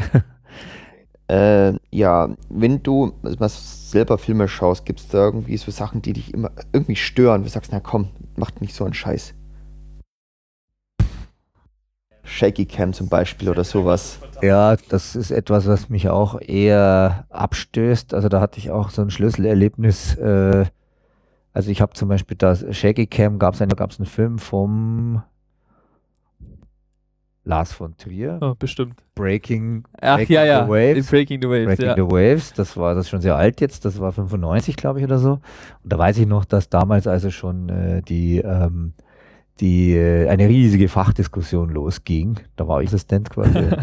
Aber ich fand das schon sehr spannend. Äh, ich fand den Film auch inhaltlich unheimlich gut und fand auch da die Kamera total gut. In der Zwischenzeit nervt es mich etwas. Mhm. Ich habe als Fokuspuller einen Film gemacht, der hieß Die Born-Verschwörung. ah, ja klar. Und ähm, was also was immer so ähm, äh, dann mir ja begegnet ist, als ich auch noch als Assistent gearbeitet habe, war, dass Leute dann den Tatort genauso filmen wollten wie die Bornverschwörung und im Endeffekt ist alles Handkamera und ein klein bisschen Steadicam gewesen bei Ja. dem Film. Ähm, und wenn man, das ist so lustig zu, zu, äh, zu wissen, wie das alles entstanden ist, wie dieses Konzept entstanden ist und wie, wie es dazu kam, dass es dann so stark gewackelt hat. Äh, wenn die Filme draußen sind und erfolgreich waren, äh, kann man sie ja analysieren, dann kann, kann man als Filmwissenschaftler kommen und äh, auf, die, auf diese Wirkpsychologie hin untersuchen und da viele schlaue Dinge schreiben dazu. Und ähm, und das Konzept war einfach nur zum Beispiel kleine Monitore von der Video, vom Video Assist am Set, auf denen man eine Kamerabewegung von einer Handkamera nur ganz schwer sieht, weil es auf dem kleinen Bild einfach sich nicht so viel rührt. Und ein Regisseur, der immer wieder rief, more, more, more Zoomage, more Shaky Cam. Und wir alle gedacht haben, ja, das wird im Kino mit einer Kantenlänge von 20 Metern ganz schrecklich wackeln. Und wäre im Sony Center in Berlin und mir ist fast schlecht geworden, als ich den Film zum ersten Mal gesehen habe. Ja, ich kann mich noch dran entsinnen. Da gab es so ein paar schöne äh, Fight-Szenen, die waren ziemlich verwackelt, ja. Da waren ja auch irgendwie nicht nur verwackelt, sondern auch noch äh, äh, sehr brutal in, in dem, Mhm. was sie gezeigt haben. So Ja. sehr, sehr, sehr nah drauf. Mit der Handkamera dann Mhm, das klar, richtige Mittel da gut, gut gemacht. Hatte man das Gefühl, dass man unmittelbar dabei ist. Ähm, ja, also heute bin Shaky Cam. Wir haben alle Formen von Shaky Cam jetzt gesehen, zehn Jahre lang. Und äh, das sage ich jetzt nicht nur als Steadicam Operator, der quasi immer so äh, duftig, schwebend, manchmal wackelig auch macht, aber Ja, aber ähm, gezielt wackelig. gezielt wackelig, Ja, natürlich. genau. natürlich. Nur mit Konzept. Genau. Oder wenn man mal wo anstößt, das kann leider Ja. auch passieren. Ja.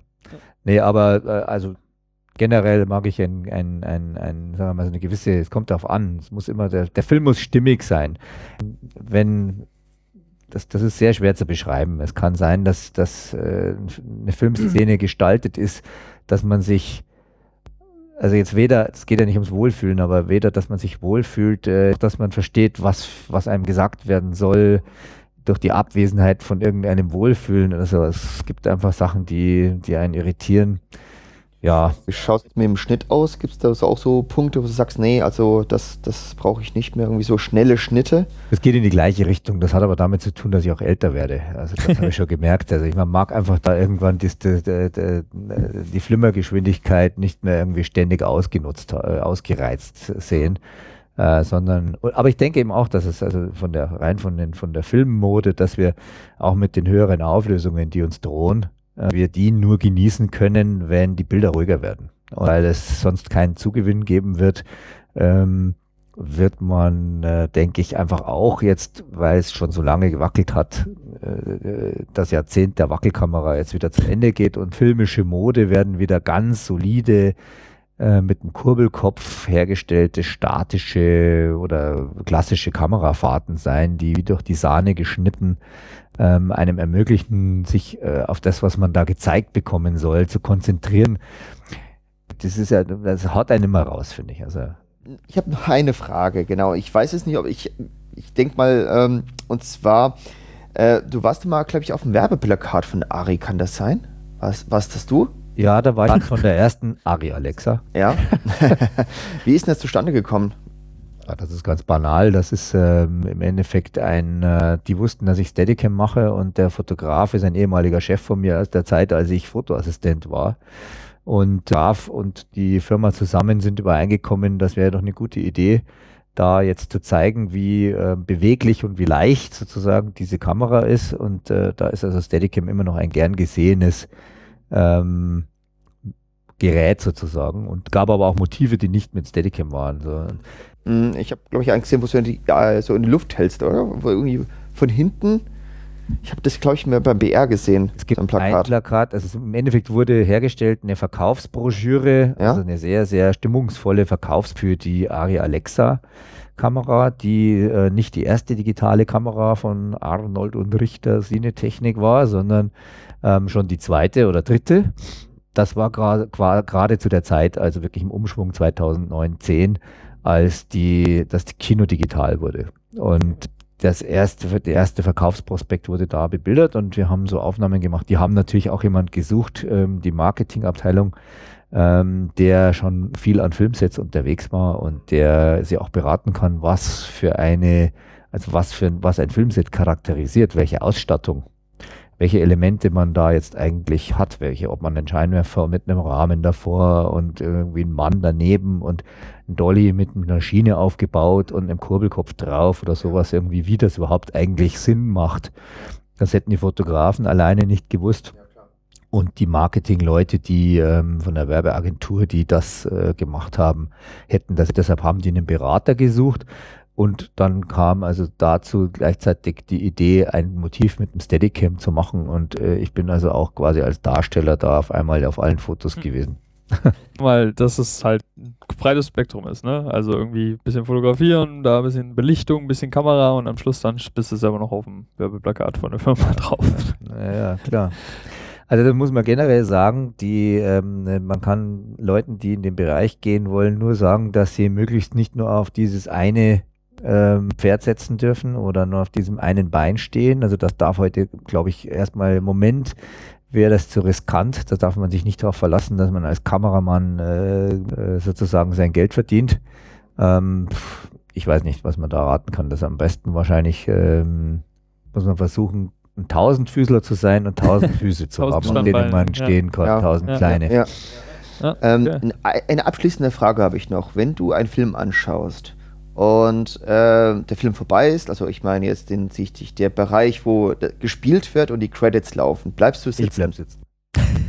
ich bleib sitzen und mich regt jeder auf, der mir da vor irgendwie dann, wenn da die Kameraabteilung da durchläuft, irgendwie die, die Sicht versperrt weil er dann jetzt raus muss und äh, es ist mir, also mir ist es schon ein Anliegen, mir fehlen die Credits. Mhm. Ähm, ich bin noch so eine Generation, die ORF 1 äh, äh, im Fernsehen am liebsten geguckt hat oder ORF 2 auch, ja. da kamen die Spielfilme.